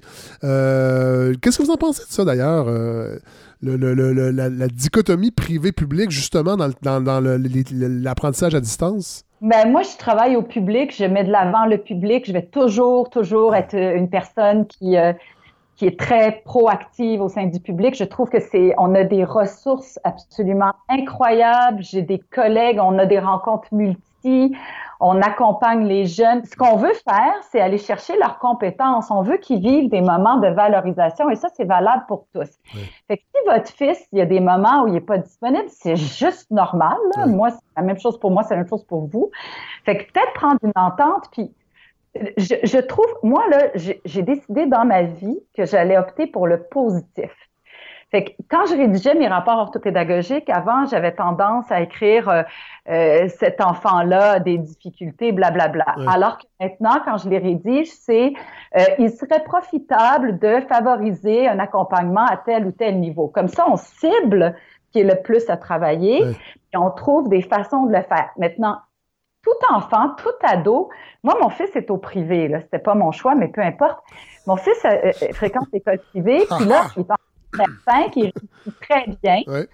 lui, en ce moment, il n'en fait pas des apprentissages. Puis, honnêtement, c'est correct. Il lit régulièrement, il lit des livres euh, très, très avancés. Il y avait d'excellents résultats. Puis, c'est correct. Si votre fils il y, a, des petites choses à améliorer, ben là, il faut investir, mais prenez des ententes avec lui dans le sens où ça serait des ententes positives. Tout à fait. On a toujours dit, la réussite des élèves, ça passe aussi par le fait que les parents s'intéressent à ce que les élèves font et on, font un suivi comme ça aussi. Là. Ne serait-ce que de savoir ce que vos, nos enfants font à l'école, puis s'y intéresser, ça, ça a un impact sur la réussite. C'est avoir du plaisir. Oui. Ouais. Ben, écoutez, euh, merci euh, d'avoir pris le temps de nous parler. On sent la passion euh, derrière, derrière votre voix. Puis j'espère que ça va aider. En tout cas, moi, ça m'a aidé parce que je vous avoue, c'est un stress, un petit stress personnel quand même d'être capable d'offrir un cadre euh, à, mon, fils qui, est confiné à la maison. Puis on verra, mais tu sais, j'espère que la rentrée va avoir lieu en septembre, mais sait-on jamais, cette maladie, ce virus est tellement imprévisible qu'on en a peut-être pour plus longtemps qu'on pense. Puis je pense que c'est important euh, de prendre ça au sérieux puis de, s'armer pour euh, ben, que l'apprentissage, sans tomber non plus dans l'anxiété de performance, mais que les apprentissages se poursuivent et que nos enfants soient stimulés aussi intellectuellement. Je pense que c'est super important. C'est tout à fait vrai. Il y, a, il y, a, beaucoup de parents qui sont obligés de faire affaire à du, avec du tutorat au privé. Moi, mon, mon, objectif vraiment premier, fondamental, c'est de rendre ça accessible bénévolement. Je pense à Chloé Sainte-Marie, qui est une en tout cas, je pourrais en nommer, là, il y a tellement des gens incroyables euh, au Québec. Moi, je suis très, très fière d'habiter où j'habite. Bon, euh, Chloé Sainte-Marie, elle offre euh, du temps d'écoute euh, bénévolement à des aides-soignants ayant le vécu qu'elle a. Moi, j'envisageais aussi. Ah, c'est intéressant, ça. Dans une plage horaire, là, un temps où je pourrais répondre à des questions. C'est sûr que ma disponibilité est quand même assez limitée. Oui, mais. mais J'aime tellement ça. Il y a un papa qui m'a dit qu'est-ce que je priorise en écriture avec mon enfant qui est en première année? Là, j'ai eu à me poser, je me suis questionnée, puis je pense que je, l'ai bien dirigé vers ce qui constitue constituait pour moi une priorité. puis j'ai des idées pour les élèves de tous les niveaux, de tous les âges. J'en ai même pour les adultes. Bon, ben écoutez, j'ai l'impression que vous allez être euh, harcelés. Les, les auditeurs, les auditrices vont vous écrire. Mais en attendant, j'aimerais, envoyez-moi ce que vous pensez qui pourrait être pertinent à diffuser sur la page Facebook, entre autres les capsules que vous avez fait, puis peut-être certaines ressources qui n'apparaissent pas dans les trousses pédagogiques. Puis je pense que ça va juste être un complément à ce qui existe déjà. Puis je pense que ça va déjà être un bon, euh, des bons outils qu'on va offrir à nos auditeurs et nos auditrices. Je vais faire ça avec un immense plaisir. Ben, merci beaucoup. Et on se reparle peut-être un peu plus tard, euh, quand tout ça prendra forme de façon plus concrète, quand vous aurez peut-être une multitude de capsules de prêtes, on pourra en faire un lancement à la balado, puis que les gens aillent voir ça. Ah, ce serait vraiment apprécié. Ben, je pense que en profiter. Tout à fait. Ben, merci. beaucoup, vraiment, euh, Geneviève Robert, orthopédagogue. Merci d'avoir euh, pris du temps avec nous pour vous, nous expliquer votre démarche et nous donner des trucs et un peu d'espoir que finalement le confinement va peut-être bien se passer au niveau pédagogique pour nos enfants. Je le souhaite. Alors, on s'en va rejoindre Hélène Faradji. Bonjour, Hélène. Salut Fred, comment ça va? Ah, ça va bien, mais euh, oui, ça va bien. Euh, ça va bien? Semaine difficile quand même de confinement. Euh, c'était lourd cette semaine. Ouais, pour moi aussi. Puis c'est, ça m'a fait réaliser qu'en fait, ce dont j'avais besoin cette semaine, c'était de silence. Ah. Et, et ça c'est tombe, vraiment ça tombe mal parce que je viens de oui. vous... La balado vient de vous équiper là, de, de, de, d'une rig pour que vous sonnez tellement bien. Ne, ne vous taisez pas. Non, je ne me tairai pas pendant. C'est mon 10 minutes où je vais parler, mais le reste du temps, j'ai besoin de silence. Et, et j'ai réalisé que c'était vraiment pas facile, en fait, de trouver de l'espace pour laisser la place au silence parce que on est confiné parfois à deux, à trois, à quatre, à plus, dans des quatre et demi ou moins on est surtout tous envahis par des études, des infos, des points de presse, des nouvelles qui se contredisent en plus parfois dans la même journée. Et j'ai eu un espèce de ras-le-bol. Je me suis dit que la seule chose dont j'avais envie en ce moment, c'était de dire chute. Chute Trump et son lissol, chute le premier trio avec son immunité naturelle, chute les complotistes, chute les chiffres quotidiens, juste chute. Et pas parce que je veux retrouver un espèce d'état d'indifférence au monde qui m'entoure. Au contraire, j'ai l'impression que ce monde d'avant qui essaye de perdurer en parlant fort, ben moi j'avais besoin de le mettre en sourdine pour essayer de trouver un espèce d'état qui soit proche de la paix. Et je sais que je parle du point de vue de la privilégiée parce que je peux me permettre juste d'avoir envie de silence. Il y a plein de gens comme les travailleurs essentiels, ceux qui vivent dans la rue, les migrants, ceux qui sont confinés avec des violents, ben pour eux, le silence, c'est un luxe, c'est, c'est un concept, ça peut même pas exister dans la réalité.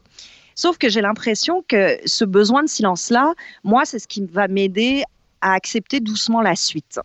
Et je sais que je vais pas faire plaisir à grand monde, je me fais même pas plaisir à moi, mais je crois qu'en ce moment, on n'a pas vraiment le choix d'accepter ce qui habituellement reste très intime, très caché, c'est-à-dire le cycle naturel des choses, c'est-à-dire la mort. Oh boy. Et je crois que ce qui nous chahute autant dans cette idée d'immunité collective, alors oui, le, le, concept est devenu euh, persona non grata dans les discours officiels, mais ça reste très présent quand même. C'est que ce concept-là, cette idée-là, elle nous met face à face, droit dans les yeux, avec l'idée de notre propre mortalité. Avant, jadis naguère, c'était exceptionnel, ça, l'idée de devoir accepter la réalité de notre mort. Mais aujourd'hui, c'est plus vraiment possible. Parce qu'il y a mille et une raisons pour lesquelles ce virus-là peut tuer. Il y a mille et une conditions qui peuvent mener à des complications. Et non, ce virus-là, ce n'est pas une petite grippette, c'est une saloperie qui nous force à contempler l'idée que chaque fois qu'on met le nez dehors, on est à risque. Et évidemment, avant, on l'était aussi. Euh, on pouvait se faire renverser par une voiture en traversant, on pouvait se faire euh, piquer par une abeille et être allergique, on pouvait tomber d'une falaise en prenant un selfie, mais on l'acceptait avec une espèce d'insouciance. C'est le bon vieux carpe diem, hein, qui vivra verra. Aujourd'hui, c'est un peu différent. On peut plus vraiment être insouciant parce que il y a ce bruit constant, cette tempête de bruit, de mots, de phrases qui nous projette comme ça d'un état à l'autre, comme si on était un bateau dans la tempête. Et bien sûr, vous me connaissez maintenant assez pour que vous sachiez ce que je fais quand je me sens dans la tempête. Je reviens à mes films chéris. Et cette semaine, le, 24 avril précisément, sur le site du journal La Croix, est apparu l'article d'un cinéaste que j'admire, que j'aime vraiment beaucoup, et qui, dans tout ce bouillonnement-là, en ce moment, m'a fait l'effet d'un spa, un spa où le, le sauna aurait été aux vapeurs de CBD. Et c'est un texte de Michael Dudok de Witt. On le connaît peu, c'est un cinéaste d'animation néerlandais. Et en 2016, il réalisa un premier long métrage inoubliable, injustement passé sous le radar et que je vous conjure d'aller voir. Ça s'appelle La Tortue Rouge. Ah ouais. Avant même que je vous en parle d'ailleurs, petit coup de gueule parce que j'ai vérifié pour vous. Il y a des exemplaires physiques du DVD à la banque. Il y en a sur le méchant la- Amazon. À la banque. À la, à la biblio- Ah, la la bibliothèque. bibliothèque nationale. Ouais, la bibliothèque nationale. Il y Oui. en a évidemment, mais très méchant Amazon. D'ailleurs, euh, si vous pouvez éviter, évitez. Oui. Ben oui. Euh, mais en, en ligne, il est très très difficile à trouver. Je l'ai trouvé seulement sur iTunes, mais version française. Et honnêtement, si une chose aurait pu changer dans ces temps compliqués, c'est bien la table de Ah oui, géolocalisation ça, qui fait en sorte que certains territoires ont accès ou non à des films. Ouais. Franchement, ces temps-ci, hein, on, on aurait pu slacker un peu sur Ah, un la gros problème. C'est un géolocalisation. gros problème. On va en parler plus tard à la fin avec nos, petites- nos petites discussions sur les films que j'ai vus Ouais. cette semaine parce que c'est une nouvelle tradition que je veux faire avec vous. Là. Oui, Je regarde plus de films et euh, vous êtes la meilleure personne pour en discuter. Puis c'est c'est un gros problème, mais, mais, mais poursuivez avec la Tortue Rouge. Oui, là, bah, juste avant, un petit Oui. truc, un, un gros big up à la Cinémathèque française qui a lancé cette semaine sa plateforme de visionnement. Ça s'appelle Henri. Ce n'est pas gélo- géolocalisé et il y a des merveilles Ah ouais. là-dessus. Des tonnes de films rares que vous verrez nulle part ailleurs et qu'on peut pas trouver de façon euh, facile en ligne ou euh, sur DVD. Bref.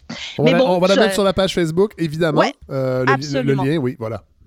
Mais pour la tortue rouge, ben, je sais que vous êtes des brouillards, alors soyez-le, euh, parce que ça vaut vraiment la peine de mettre le regard sur ce film qui est aussi magnifique sur le fond que sur la forme euh, et qui est issu des studios Ghibli. Les studios Ghibli, c'est un studio japonais qui a été créé par l'extraordinaire Hayao Miyazaki, celui qui avait fait Totoro, Princesse Mononoke, Spirited Away. Et La Tortue Rouge, c'était la première fois que ce studio-là produisait un film qui n'était pas le fruit du travail d'un artisan japonais. Oh.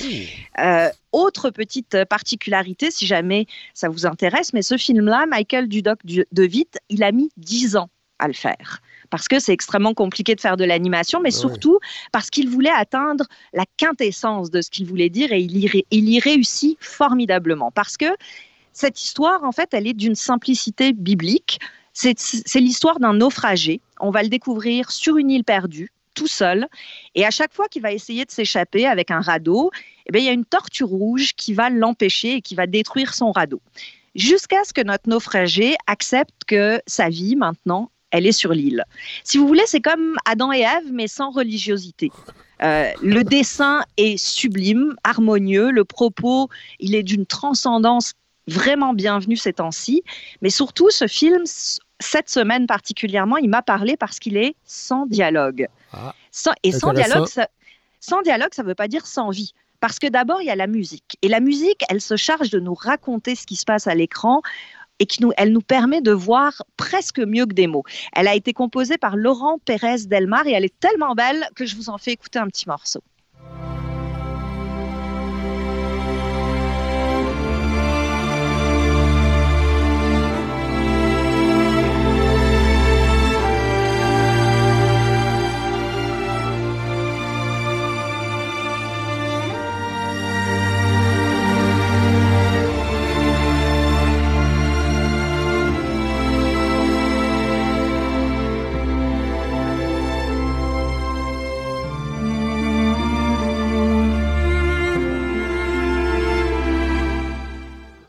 Pendant que l'extrait jouait, Hélène, dans ma maison, il y a une- j'ai une plante avec. euh, c'est une espèce de plante avec des fleurs qui s'ouvrent le jour et qui se ferment euh, la nuit avec Ouais. des petites fleurs blanches. Il y a une petite fleur qui est tombée. Je pense qu'elle est tombée Oh. d'émotion. Parce que c'était beau. Oh, comme... Ben, ça, c'est c'est vrai que c'est beau. Hein? Oui, c'est très beau. Et, et- et- et tout est beau dans ce film. Il est même plus que beau, il est bouleversant parce que le, le dessin devient vivant et surtout, on y revisite l'idée de survie avec une délicatesse qui est extraordinairement zen et qui nous aide à faire un espèce de retour à l'essentiel, c'est-à-dire la tendresse, la bienveillance, la poésie, euh, la communion avec l'autre. Et ce petit miracle de film qui est triste, qui est magnifique, qui part du plus petit pour dire le plus grand et le plus universel, ben, surtout, il nous immerge dans ce qui est beau quand on arrive à accepter le cycle naturel des choses et le passage du temps. Et comme les choses sont encore parfois bien faites dans ce bas monde, eh ben, le texte écrit par Michael Dudoc de Witt dans La Croix, il va exactement dans le même sens, c'est-à-dire la simplicité, l'ode au silence, le recours au plus évident et au plus accessible pour qu'on puisse se calmer les angoisses, les peurs. Alors, il commence son texte en nous disant d'où il écrit, ce que font beaucoup d'ailleurs des, des gens dont, je vous parle et qui écrivent dans les, dans les journaux en ce moment. Donc, lui, il est dans un quartier paisible au nord de Londres et il est dans une atmosphère de solitude, de paix, dans un tout petit village où, comme il écrit, ça fait du bien après le Brexit. Et c'est vrai qu'on n'y pense pas, mais après le Brexit, d'avoir du calme, du silence, de la retenue, ça doit faire du bien aux Britanniques. Alors, lui aussi, il a conscience de son, de son privilège. Il parle de son inquiétude pour tous les gens qui ont perdu leur emploi, sa tristesse face au sort des migrants. Mais il explique aussi que pour lui, artiste, ben, la solitude, le silence, ça le perturbe pas tant que ça parce que c'est une habitude. Et même plus qu'une habitude, c'est indispensable à la création. Ça, ça dire, la, la confection d'un film, bien sûr, elle est collective, c'est sûr. Mais la réflexion, le moteur, ce qui fait jaillir le film, c'est nécessaire nécessairement solitaire. Parce que pour que la créativité naisse, pour que les, idées puissent surgir, il faut éviter les, les, distractions du monde, il faut se calmer, il faut essayer de laisser place à un néant, mais un néant bien rempli. Et c'est pour ça qu'il nous dit que la créativité, au fond, c'est peut-être plus proche d'un exercice de spiritualité qu'autre chose, et en ce sens, c'est évidemment accessible à tous. Et il a une phrase vraiment magnifique et qui, je trouve, fait beaucoup de bien dans le contexte. Il écrit Il faut céder au désir naturel de s'abandonner au vide, au silence, qui de façon incroyable est la source de tous les sons et de toutes les musiques. Alors, dans mes mots moins beaux à moi, ça donne Chut, taisons-nous taisons-nous juste quelques minutes pour se laisser remplir par quelque chose. Abandonnons cette tentation de tout penser, de tout commenter, de tout mettre en mots pour simplement être capable de se rassurer et de faire du bien. Et Dudoc de Witt, très rapidement, va nous parler de ce film, de La Tortue Rouge. Il va raccrocher son texte à ce qu'il a fait dans ce film-là. Parce que le héros naufragé de La Tortue Rouge, au début, ben, il veut absolument retourner à la normale. Et forcément, c'est un échec, parce qu'il court comme le lapin d'Alice au pays des merveilles après quelque chose qu'il ne peut pas rattraper. Mais dès qu'il comprend que l'île, c'est son nouveau quotidien, dès qu'il l'accepte, ben, il arrive à ouvrir une fenêtre sur le bonheur. Et ce que fait ce héros et, et ce dont Dudoc de Witt nous parle, c'est qu'il faut essayer d'abandonner le temps linéaire, c'est-à-dire le temps qu'on peut concevoir avec le passé, le présent, le futur. Et on l'abandonne pour essayer de renouer avec le temps circulaire, qui lui serait plutôt une, série de cycles. Alors ça peut être les cycles des saisons, les rituels quotidiens, notre propre horloge biologique, mais c'est surtout ce cycle circulaire qui nous permet de vraiment ressentir le temps présent, le aujourd'hui, le maintenant. Et comme en ce moment, demain, c'est au mieux incertain, mais au pire inimaginable, ben, ça me semble pas une mauvaise option, moi, ce temps circulaire, parce que ça change notre façon d'appréhender le monde, ça nous fait accepter que nous, humains, on fait d'abord et avant tout partie de la nature, on fait partie d'un tout, et dans ce tout, chacun a sa place, chacun naît, chacun grandit, chacun meurt. Cette prise de conscience-là, cette idée qu'on peut, sans angoisser en pensant à demain, apprivoiser l'idée du plus terrifiant, ben elle peut même nous aider, je crois, à mieux et à plus respecter les êtres humains et la nature, parce que les êtres humains et la nature, c'est rien de plus et rien de moins que nous. Alors pour une fois, je vais chausser mon petit chapeau de docteur parce que je suis docteur. Dans la vie, j'ai mon doctorat. C'est vrai ça? ouais. Fait que docteur Hélène, elle a deux recommandations pour vous cette semaine. Un, mettez la main sur la tortue rouge et pleurez comme vous n'avez jamais pleuré parce que d'abord ça fait du bien. Et ensuite, vous avez le droit d'ailleurs de réprimer euh, les, les, les, les, les, jérémiades de votre progéniture, si jamais, parce que la mienne, évidemment, n'a rien trouvé de mieux à me dire que, ouais, c'est quand même très silencieux. Hein. Ouais, bon. Mais un jour, elle viendra, je, je garde, pas, je garde espoir. Et ma deuxième recommandation, quelques minutes par jour, autant que vous pouvez, apprivoiser le silence. Quand vous voulez, comme vous voulez, mais juste quelques minutes par jour. Et je vous jure, devant la fureur assourdissante du monde ces temps-ci, ça fait un bien fou. C'est une parole très sage, Hélène, et c'est drôle parce que ça m'a, euh, ça m'a, euh, ça me fait penser en fait à la méditation, à la méditation pleine conscience, qui moi euh, m'a beaucoup aidé et qui m'aide encore, bien que j'avoue que c'est des fois difficile même de méditer en ces temps de confinement. mais, la, mais la richesse qu'on peut trouver là-dedans, et on n'est pas obligé d'en faire longtemps non plus, là, je parle pas d'une heure par jour. ben non, juste quelques minutes, ça pour fait commencer, puis éventuellement on y prend goût, puis ça permet aussi surtout de se détacher un peu Mhm. de nos pensées anxieuses euh, qui parfois Parce prennent que- beaucoup, beaucoup de place et qui sont très bruyantes. Oui, et qui sont et qui sont naturels ces temps-ci. Il faut pas essayer oui, de se dire oh pourquoi je suis anxieux? C'est normal. Non, non, c'est ça. Mais il y a mais il y Mhm. a des façons de gérer Oui. cette angoisse-là et elles peuvent être plus simples qu'on pense. Tout à fait. Puis en les observant dans le silence, ces pensées anxieuses-là, on, on- dans le fond, on les libère d'une certaine façon, on les vit. Ouais. Et Ouais. après ça, il y a. euh, mais parfois, c'est quand même difficile. Euh, Bien sûr. Et moi, j'avoue que ces temps-ci, c'est beaucoup, beaucoup dans le. Aller voir des films. Moi, j'étais pas un weareux tant que ça de films, pour euh, paraphraser Marc-France Bazot.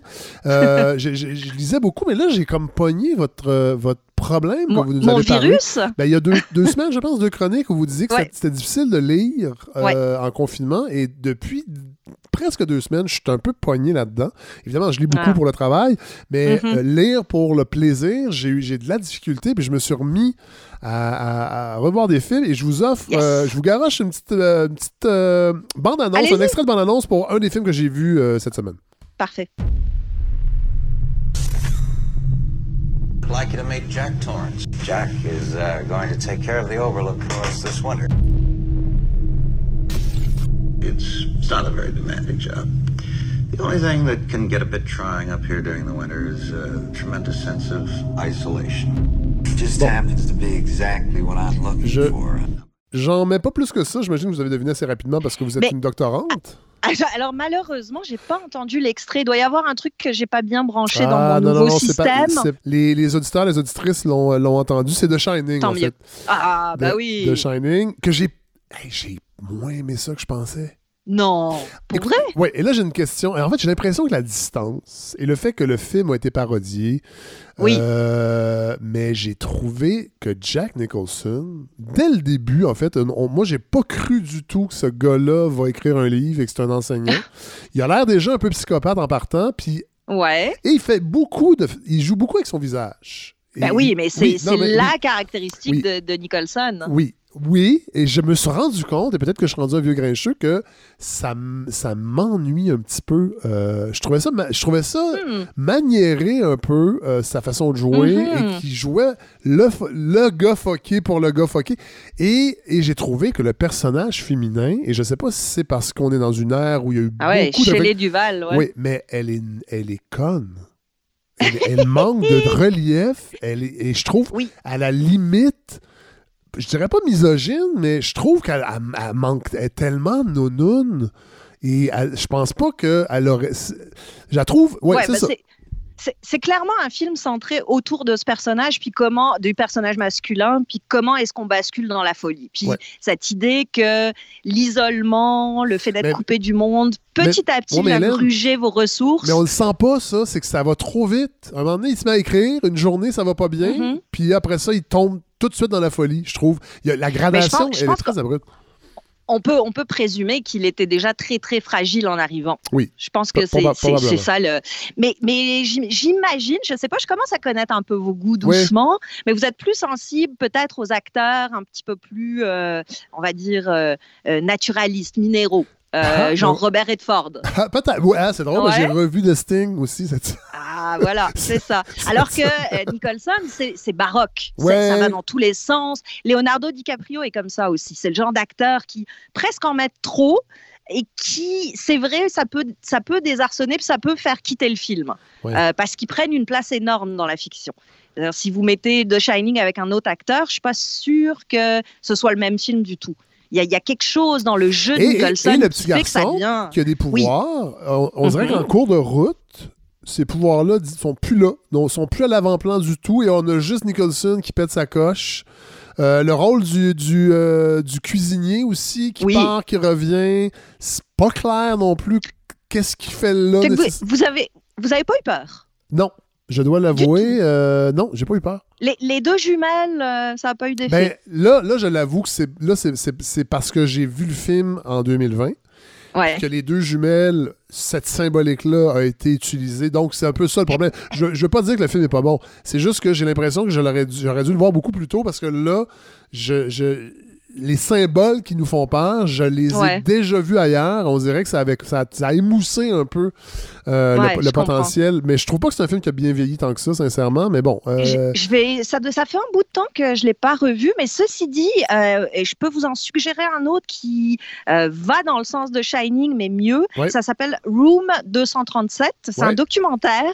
Ah. Puis c'est un type qui est parti à la recherche de tous les fous de Shining et de Kubrick. Ah C'est-à-dire ouais. des gens qui ont fait des théories, mais impossibles Ouais. sur, euh, sur Shining. ouais, ouais, ouais. Euh, en particulier, bah, évidemment, ça commence avec le chiffre 237. Qu'est-ce que ça veut dire? Puis là, il a filmé telle canne de conserve. Ça veut dire que il a peut-être filmé l'atterrissage sur la Lune. C'est délirant, mais c'est vraiment fascinant de voir comment ce film a déclenché chez certaines personnes Ouais. des espèces de théories Ouais, ouais, ouais. proches, proches du complot euh, qui sont assez, assez croquignoles. Sinon, ben, on avait parlé de Big Lebowski la semaine dernière que mon Ah. ami euh, me l'avait prêté. Je l'ai, regardé. Et je- Bon. je, dois venir, je dois Ah à l'évidence que euh, on dirait que j'ai comme euh, un petit peu fait le tour euh, d'un certain type de film des, des frères Cohen parce que je veux Ok. pas euh, je veux pas dire que toute leur cinématographie est comme ça mais les, les scénarios étriqués comme ça avec le personnage loser qui est poigné dans une situation avec des malfaiteurs et là après ça il y a une autre et, et- et en fait il y a des c'est des portes qui s'ouvrent à chaque fois et le Mhm. film en fait le film aurait pu durer trois semaines sincèrement avec toujours une nouvelle personne qui veut aussi récupérer l'argent bon puis ça m'a fait Ouais. penser. Moi, j'ai beaucoup aimé Arizona Junior. C'est le premier film des frères Oui. Coen que j'ai vu à l'époque, quand il est sorti en vidéo. Ah, très Euh, Tex Avery, là, très dessin animé. euh, Tout à fait, mais tout, Ouais. tout le- le- l'univers des frères Coen est là. Euh, Mhm. Et j'avais beaucoup aimé aussi euh, Inside Llewyn Davis. Oh, que j'aime ce film. Qui est, que c'est beau. peut-être. là, je les ai pas tous vus, les films de- des frères Coen, mais j'ai l'impression que Inside Llewyn Davis est un petit peu à- moins dans les tales habituelles.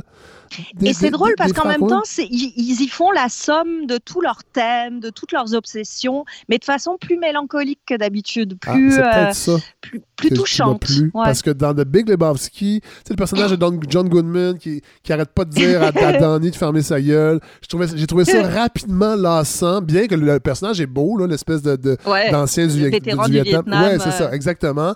Évidemment, la- les performances d'acteurs sont, sont ex- extraordinaires et il y a des moments magnifiques sur le plan cinématographique aussi, les Oui. délires de Jeff Bridges. Mais on Ben dirait oui. qu'à la longue, j'étais là. Puis le- les, les personnages allemands, euh, les espèces de Ben- nihilistes allemands, je trouvais que c'était c'était patoche un peu à la longue.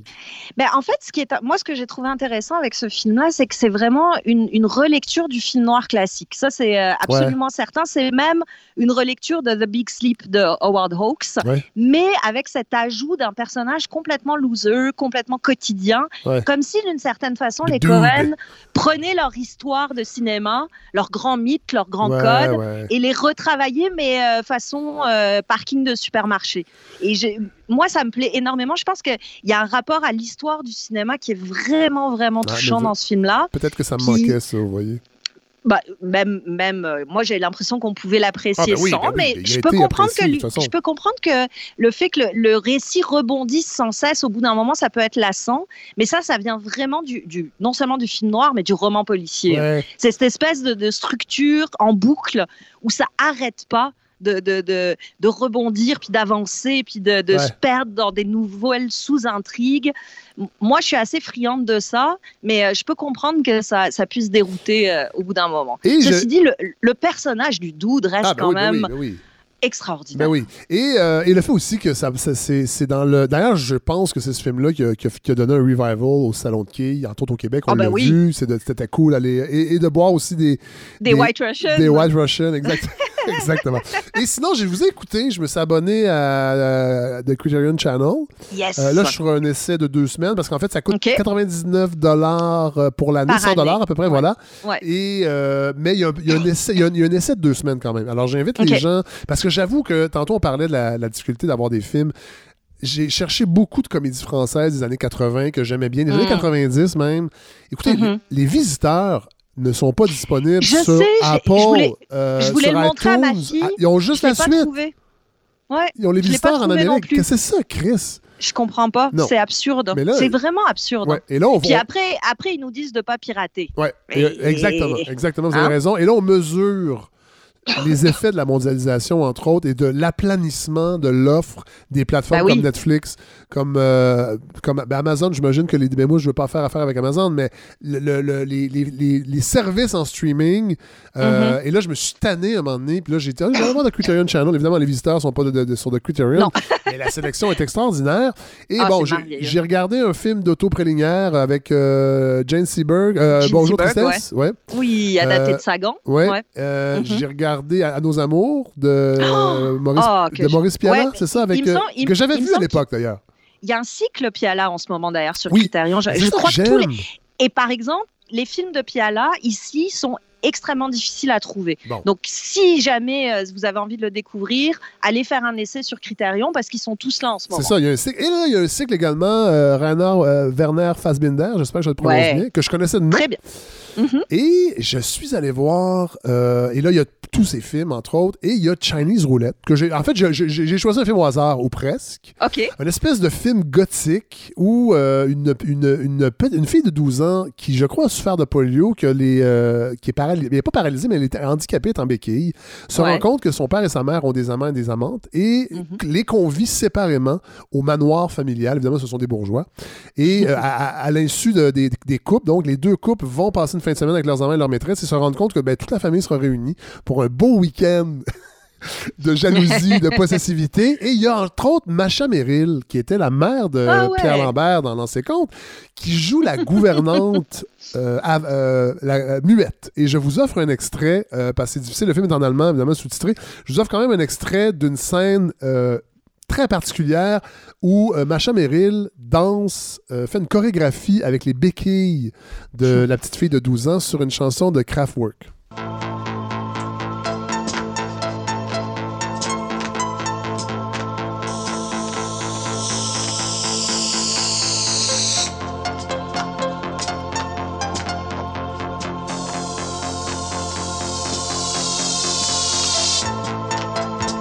Bon, évidemment, on n'entend pas grand-chose. On entend juste tic-tac, tic-tac, tic-tac sur Kraftwerk. Mais c'est vraiment un film. Et là, j'ai, en fait, j'ai redécouvert le plaisir de l'évasion totale grâce au cinéma.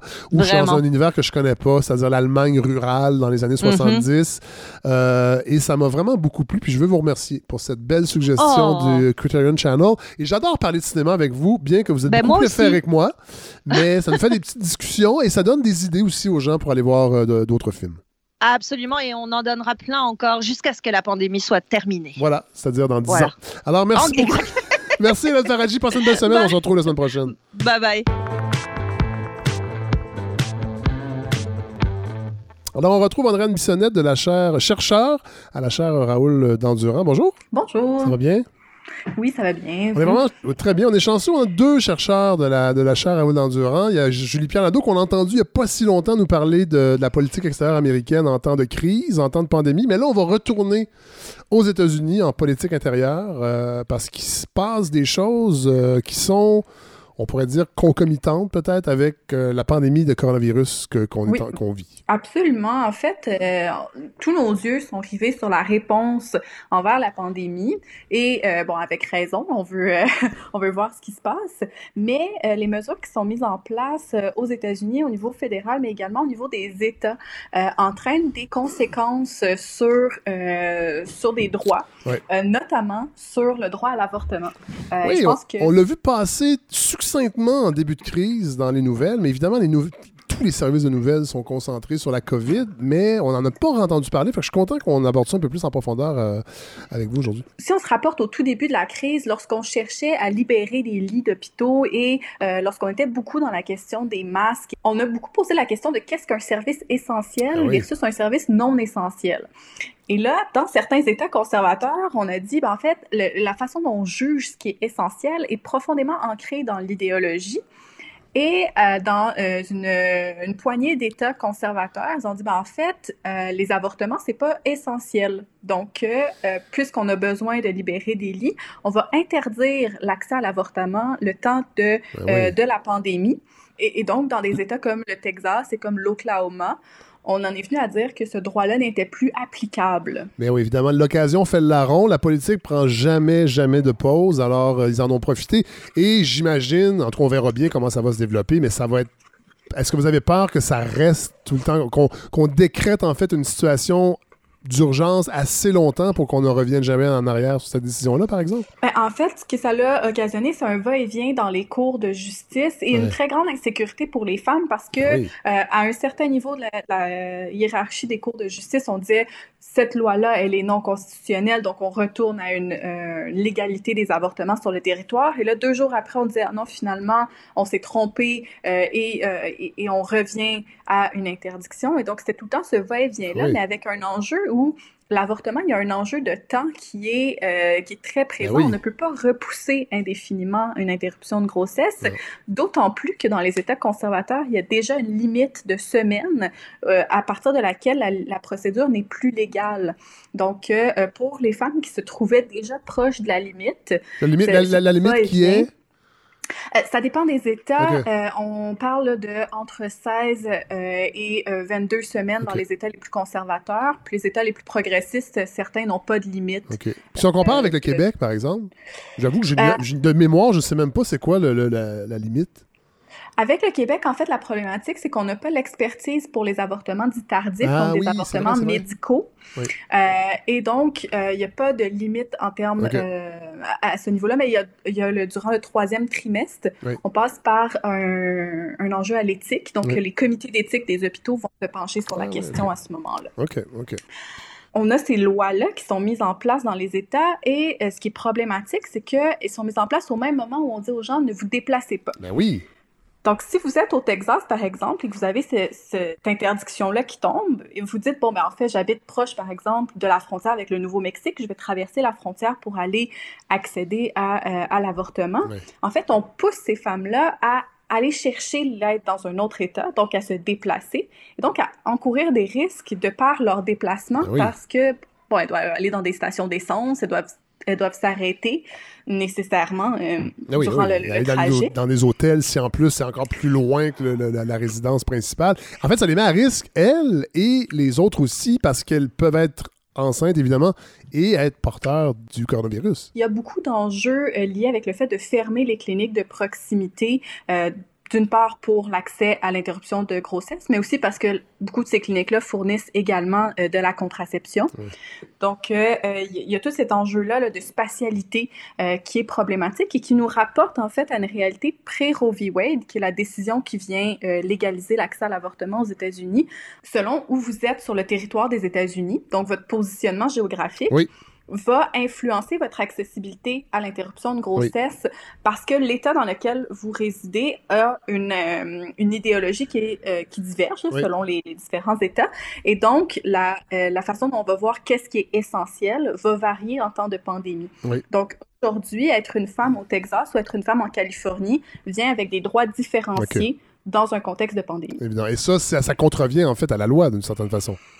Exactement. Donc, en fait, ça vient euh, contrevenir à l'idée de, euh, de Roe v. Wade qui dit qu'on a le droit de mettre un terme à, euh, à une grossesse jusqu'au point de viabilité, qui est autour de la 20e semaine, euh, selon les, les moyens technologiques aujourd'hui. Bon, j'imagine quand même que la COVID a un impact sur l'avortement dans les États plus progressistes. J'imagine que c'est pas ça, c'est, ça va pas de soi nécessairement en temps de pandémie, même si ce sont des mm. États progressistes. Effectivement. Donc, même les États qui ne euh, vont pas explicitement euh, entraver l'accessibilité du droit, il y a tout de même des difficultés qui se posent pour les femmes, euh, notamment en raison de la limite au déplacement, mais on a aussi de la part des cliniques des difficultés matérielles. Donc, pour l'indisponibilité du matériel médical, ça touche autant les hôpitaux que, euh, que les cliniques. Euh, et également, il y a, bon, aux États-Unis, euh, ce ne sont pas toutes euh, les assurances qui couvrent ben l'accès dans toutes les cliniques.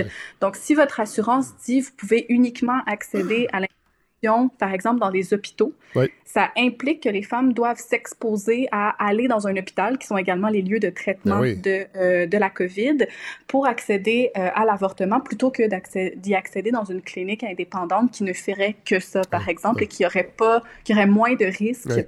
Au niveau de, euh, de l'infection. Mais là, on a vu qu'il y a des hôpitaux privés qui, sont, qui ont dû fermer, en fait, parce que la pandémie met de côté toutes les autres interventions chirurgicales. Les gens ne, ne bougent plus, n'osent pas à- ou ont moins les moyens aussi de se faire soigner.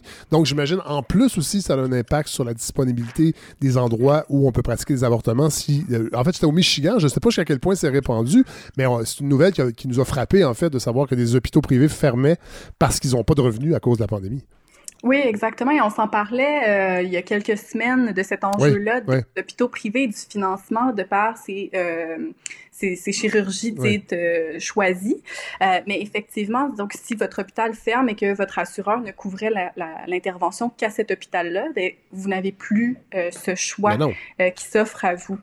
Et, évidemment, il y a une dimension qui, qui est importante, c'est les frontières, parce que les États-Unis sont bordés du Canada au nord et du Mexique au sud. J'imagine qu'il y a des, euh, il y a des gens qui veulent traverser la frontière pour aller se faire soigner de l'autre côté. Je veux, ça existait avant la pandémie, j'imagine, mais là, avec, avec ce qu'on sait, peut-être que, est-ce que ça, en fait, est-ce que les, euh, mouvements euh, se sont accrus de ce côté-là? Ben, en fait, ce qui est intéressant, c'est lorsqu'on parle du droit à, à l'avortement, on en parle souvent dans un contexte très national. Donc, on parle le droit aux États-Unis, le Oui. droit au Canada ou le droit au Mexique. Mais en fait, les frontières sont plus poreuses euh, par rapport à ça. Parce que si on pense à la frontière, bon, les, actuellement, les deux frontières sont fermées Oui, avec euh, les États-Unis. Oui. Mais euh, de façon générale, en fait, entre le Canada et les États-Unis, il y a des mouvements de population où il y a des femmes qui se rendent aux États-Unis pour obtenir des soins qui ne sont pas disponibles au Canada. Donc, par exemple, je, je le mentionnais un peu plus tôt, là, les, euh, les interruptions pour des raisons médicales durant Ouais. le troisième trimestre. Ouais. Il y a des femmes du Québec qui vont dans l'État de New York pour obtenir ce soin-là. Et également pour euh, des femmes qui habitent le long de la frontière canado-américaine. Des fois, la clinique est plus proche de l'autre côté de la frontière et peuvent vouloir y aller. Par contre, avec la fermeture des, euh, de la frontière canado-américaine, se pose la question de c'est quoi la définition de déplacement essentiel pour des soins de santé Ben oui. qui est inclus dans euh, l'entente entre les deux pays. Et là, en fait, le douanier devient euh, le- juge Ben oui, de ben oui, euh, cette définition de essentiel. Ça peut être très aléatoire, j'imagine, tout dépendant des sensibilités politiques des douaniers aussi. Exactement. Donc, il y a le pouvoir discrétionnaire du douanier de laisser ou non entrer la femme. Et à ce sujet-là, il y a le Abortion Rights Coalition of Canada qui suggère d'avoir une lettre médicale, mais souligne que ça ne garantit pas le passage. Donc, Ah c'est ouais. possible qu'il y ait des femmes qui se rendent à la, à la frontière et qui se voient refuser le passage euh, par le douanier qui a un pouvoir discrétionnaire de laisser ou non euh, passer la femme. Et la même situation se réplique à la frontière mexicaine-états-unienne, mais avec un degré de, euh, de, de conséquence qui est un petit peu plus euh, critique parce qu'en fait, l'accès à l'avortement est illégal au Mexique, à l'exception de trois États euh, qui sont plus au sud, donc pas le long de la frontière. Et- donc, les femmes ne peuvent pas avoir cette lettre d'un médecin-là pour justifier leur passage à la, à la frontière. Euh, donc, on a vraiment là, une situation où euh, les cliniques aux États-Unis servaient à la fois la population euh, des femmes américaines, Oui. mais également des Canadiennes et des Mexicaines, et que le- la, la situation actuelle de définition de qu'est-ce que essentiel versus le non essentiel affecte le droit au choix pour les femmes des trois pays. Wow. C'est vraiment, euh, ça, va, ça va être une situation à suivre. C'était à l'agenda avant la, avant la pandémie, puis vous, vous en avez parlé ici à la balado. C'est ce désir dans certains États de restreindre l'accès à l'avortement. Et j'ai l'impression que, un peu comme euh, bien des mesures qui ont été adoptées en temps exceptionnel, en temps de guerre, entre autres, ben, on, on- on nous dit, on nous dit que c'est temporaire, mais on ne recule jamais quand le- la crise est passée. Oui, exactement. Et donc, on a actuellement des états d'exception qu'on appelle, mais ces états d'exception-là peuvent venir à être normalisés, Oui. voire être euh, maintenus après. On a vu cette semaine le Texas, avec la fin de son ordre de rester à la maison, a relevé, en fait, a- retiré euh, le fait qu'on n'avait plus le droit d'offrir des avortements sur le territoire, mais il n'en reste qu'il y a encore euh, plus- plusieurs autres États où ces euh, interdictions-là demeurent. Et donc, ça va être une question qui va être importante de suivre dans les prochains Ouais. mois et même les prochaines années parce qu'on a eu vraiment une rapidité de la part de ces États conservateurs-là à mettre ces mesures-là en place. Et ça va être important de voir euh, et de suivre la question pour s'assurer que euh, qu'il y a un respect des droits même en temps euh, en temps exceptionnel. Ben oui. Dans le Mais... merci beaucoup. on va se reparler bientôt, je pense. On va voir comment en fait que la pandémie va descendre et que le, la course en fait à la, président, à la, présidence va reprendre un peu. Et j'ai hâte de voir comment Trump va sortir un peu dans l'opinion publique par rapport à sa gestion de la crise. Évidemment, on va apprendre des choses aussi d'ici la fin et ben, avec euh, comment Biden va se, va se défendre aussi de ces allégations et comment, euh, ben, comment la course va se terminer jusqu'à l'automne prochain. Oui, et également à surveiller euh, qui Biden nommera comme colistière, parce qu'il a dit que c'était une femme. Donc, ça va être quelque chose. Avez-vous des noms en tête, à votre avis?